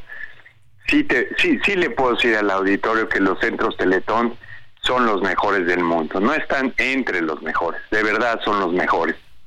Eh, Por otro lado, sí, no, no, adelante, adelante, adelante. No, no, este, mira, simplemente el Hospital Infantil de Cáncer ahí en Querétaro tiene el índice de sobrevida más alto del país. O sea, más o menos se calcula que en México, medido a cinco años, se muere la mitad de los niños con cáncer en México. O sea, la mitad pierde la batalla. Nosotros traemos un 83% de sobrevida. Y eso, eh, digamos, cuando un edificio lo construye una persona, un gran filántropo, una gran fundación, vale mucho. Pero cuando lo construimos entre tantos, y luego, este año tenemos cosas increíbles. El CRIT 25 en la montaña de Guerrero, Tlapa, el lugar más pobre, más necesitado, donde no hay ni buenos ni malos doctores, donde no hay doctores, donde los niños no tienen diagnóstico. Ya lo inauguramos, ahora hay que echarlo a andar. Ya inauguramos el CRIT Mazatlán, que es el número 26, ahora hay que echarlo a andar. Y bueno, la coyuntura de Acapulco, este, el huracán Otis devastó el CRIT de Acapulco, prácticamente la mitad del edificio se, eh, se perdió, el equipo se perdió y quisiéramos eh, invitar a la gente a donar también para Acapulco y si hay una buena respuesta, en tres o cuatro meses poder reinaugurar ese CRIT que con tanto amor construimos hace un poquito más de diez años. Fernando, eh, tengo eh, muchos testimonios, hay personas que conocemos, además de los testimonios que siempre pasan ustedes en los especiales de Teletón, de personas a las que se les ha cambiado la vida, pero no es una sola persona, es prácticamente a toda la familia, ¿no? El impacto es muy importante. Sí, Lupita, yo creo que lo que dices es un efecto multiplicador. O sea, cuando tú atiendes a un niño con discapacidad, estás atendiendo al papá, a la mamá, a los hermanos. Recuerden que una de las características más eh, bonitas, creo que de nuestro modelo, es que eh, hay una escuela de padres. Cuando, cuando cae una noticia tan difícil como que tu hijo tenga cáncer o tenga una parálisis cerebral, es como una bomba en la familia. Los primeros a los que hay que rescatar son a los papás. Si rescatamos a los papás, sacamos adelante a los niños. Estamos ya superando los 700 mil, las 700 mil familias atendidas en estos 26 años. Pronto estaremos llegando al millón. Entonces, caramba, creo que eh, un valor que hemos tenido los mexicanos en Teletón a veces no tan frecuente en nuestro país es la constancia, ¿no? No es un proyecto que nació, creció y desapareció. Al contrario, hoy atendemos más niños que nunca, hoy seguimos creciendo y todo gracias a millones de mexicanos. Nos hemos acostumbrado a que, a que Teletón eh, haga su campaña anual, pero también con presentaciones musicales. ¿A quiénes van a tener? Este sí, pues mira, este año tenemos a gente como eh, Alex Intec, Ben Ibarra, eh, Alexander Hacha, Natalia Jiménez, eh, Los Ángeles Azules. Tenemos una chica que ganó el primer lugar en, en, en, Francia Tiene Talento, Gabriela Berg, que es verdaderamente increíble. Eh, tenemos a Diego Torres. Es decir, el programa pues también va a estar muy ameno, muy divertido. también es un gran festival artístico. Sí, la verdad que sí. Y este año, la otra noticia que tenemos es que eh, eh, nos vamos al Parque Bicentenario, ahí donde estaba la refinería de Azcapotzalco. Desde las 8 de la mañana va a haber actividades para toda la gente que vaya al parque y el más o menos el concierto más importante o final empieza a las ocho y media de la noche. Están todos invitados. Toda la mañana es entrada gratuita y ya en la tarde es gratuita, pero se requiere de un boleto, pues por fines de seguridad, ¿no? Muy bien. Pues muy bien. ¿Dónde, dónde podemos saber más de, acerca de cómo donar para la gente que tiene preguntas? ¿Hay algún portal? Sí, lo más fácil es entrar a teletón.org. Ahí aparecen todas las formas, cada vez hay más formas de donar, cada vez es más fácil. Y, y yo, después de estos años, de verdad he llegado a la conclusión que, que no dona el que tiene, dona el que quiere. El que quiere siempre encuentra una manera de ayudar. Oye, todavía funciona este 9999, ¿no? Que no sabemos y que todo mundo este, ya tenemos ahí muy bien ubicado. Oye, sí, muy bien ubicado, Lupita, pero yo te confieso que en 26 años no he aprendido a bailarlo. Quisiera tener las habilidades de Sergio para bailar, pero no, no las tengo. Sí, se ve que me has visto, se ve que me conoces. Bueno. Claro que te he visto, Sergio. Oye, pues entonces lo aquí lo importante, como tú dices, es que dona el que quiere y así que, pues eh, ahí hay, hay diferentes vías, ¿no? Para hacerlo. Ahí están todos los bancos, este, ¿puedo decir nombres? Sí, claro, lo que quieras, sí. sí están todas las sucursales de City Banamex, de Farmacias del Ahorro, de Telecom, el, el redondeo en Soriana, teletón.org, eh, donación vía tarjeta de crédito, el boteo. Salí yo a botear con mis hijos el sábado y la verdad un cariño precioso de la gente. Entonces, de verdad hay muchas, muchas maneras de ayudar. Muy bien, pues Fernando Landeros, como siempre, gracias por invitarnos a apoyar a quienes más lo necesitan. Al contrario, les mando un abrazo con mucho cariño y mi gratitud por su apoyo. Gracias, Gracias hasta luego, muy buenos días. Y bueno, pues hay que apoyar, hay que apoyar como siempre. Y bueno, mi querido Sergio, hemos escuchado testimonios realmente maravillosos de muchas personas que han sido beneficiadas y de familias, familias enteras que están muy contentas. Bueno, fíjese usted en información de último momento, se están reportando enfrentamientos y ataques con drones de grupos criminales contra el ejército mexicano. Este fin de semana también hubo quema de camiones allá en el estado de Michoacán, eh, hubo bloqueo de carreteras pero en estos momentos, reitero, se están reportando enfrentamientos con drones. Esto es en los municipios de Gabriel Zamora y Mújica, en eh, Michoacán. Son las 9 de la mañana con 50 minutos. Vamos a un resumen de la información. El presidente López Obrador confirmó que va a enviar al Congreso una iniciativa de reforma administrativa para desaparecer todos los organismos autónomos que, dice que no le sirven al pueblo. Tenemos que hacer una reforma administrativa y tienen que desaparecer todos esos organismos supuestamente autónomos. Y es supuestamente autónomo porque no le sirven al pueblo, están al servicio de las minorías. Cada vez que se quiere defender a Pemex, que se quiere defender a la Comisión Federal de Electricidad, sale el Instituto este de la Competencia a defender a los particulares. Si la función de cualquier gobierno pues el bienestar del pueblo ¿Qué le parece esto que propone el presidente Andrés Manuel López Obrador? Le estorban, le estorban los organismos autónomos. Desaparecerlos es la propuesta. El comisionado presidente del INAI, Adrián Alcalá, hablando de organismos autónomos, expresó su respeto hacia el presidente López Obrador a pesar de los ataques del mandatario contra el organismo. Afirmó que durante su gestión va a priorizar el diálogo. Respetamos las declaraciones, como siempre, del señor presidente de la República, es el Estado mexicano. Sin embargo, obviamente, pues nosotros sabemos que nuestras competencias y atribuciones eh, son diferentes y buscaremos un diálogo, siempre tendiendo puentes, consensos, precisamente para respetar, obviamente, las competencias y atribuciones, siempre manteniendo, por supuesto, la, la autonomía. El INAI fortalece la vida democrática de este país. Bueno, la barra mexicana Colegio de Abogados advirtió que las divisiones al interior del Tribunal Electoral podrían generar inestabilidad para la democracia de México, lo cual afectaría a toda la ciudadanía. Durante el arranque de los trabajos de limpieza en la playa Papagayo, la presidenta municipal de Acapulco, Guerrero Abelina López, advirtió que las personas que sean sorprendidas tirando basura en las calles serán detenidas del acuerdo de la Cumbre Climática Mundial COP28 pide a la comunidad internacional reducir tanto el consumo como la producción de combustibles fósiles de una manera justa, ordenada y equitativa para lograr la neutralidad.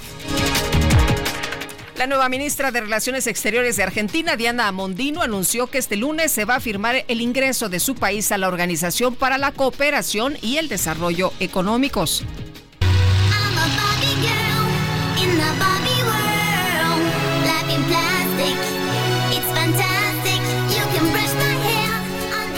Esta mañana se dio a conocer la lista de nominaciones para la edición 81 de los Globos de Oro. La película Barbie de la actriz y cineasta estadounidense Greta Gerwig, Gerwig se perfila como la gran favorita de la gala ya que fue postulada en nueve categorías, incluyendo mejor comedia, mejor dirección y mejor guion.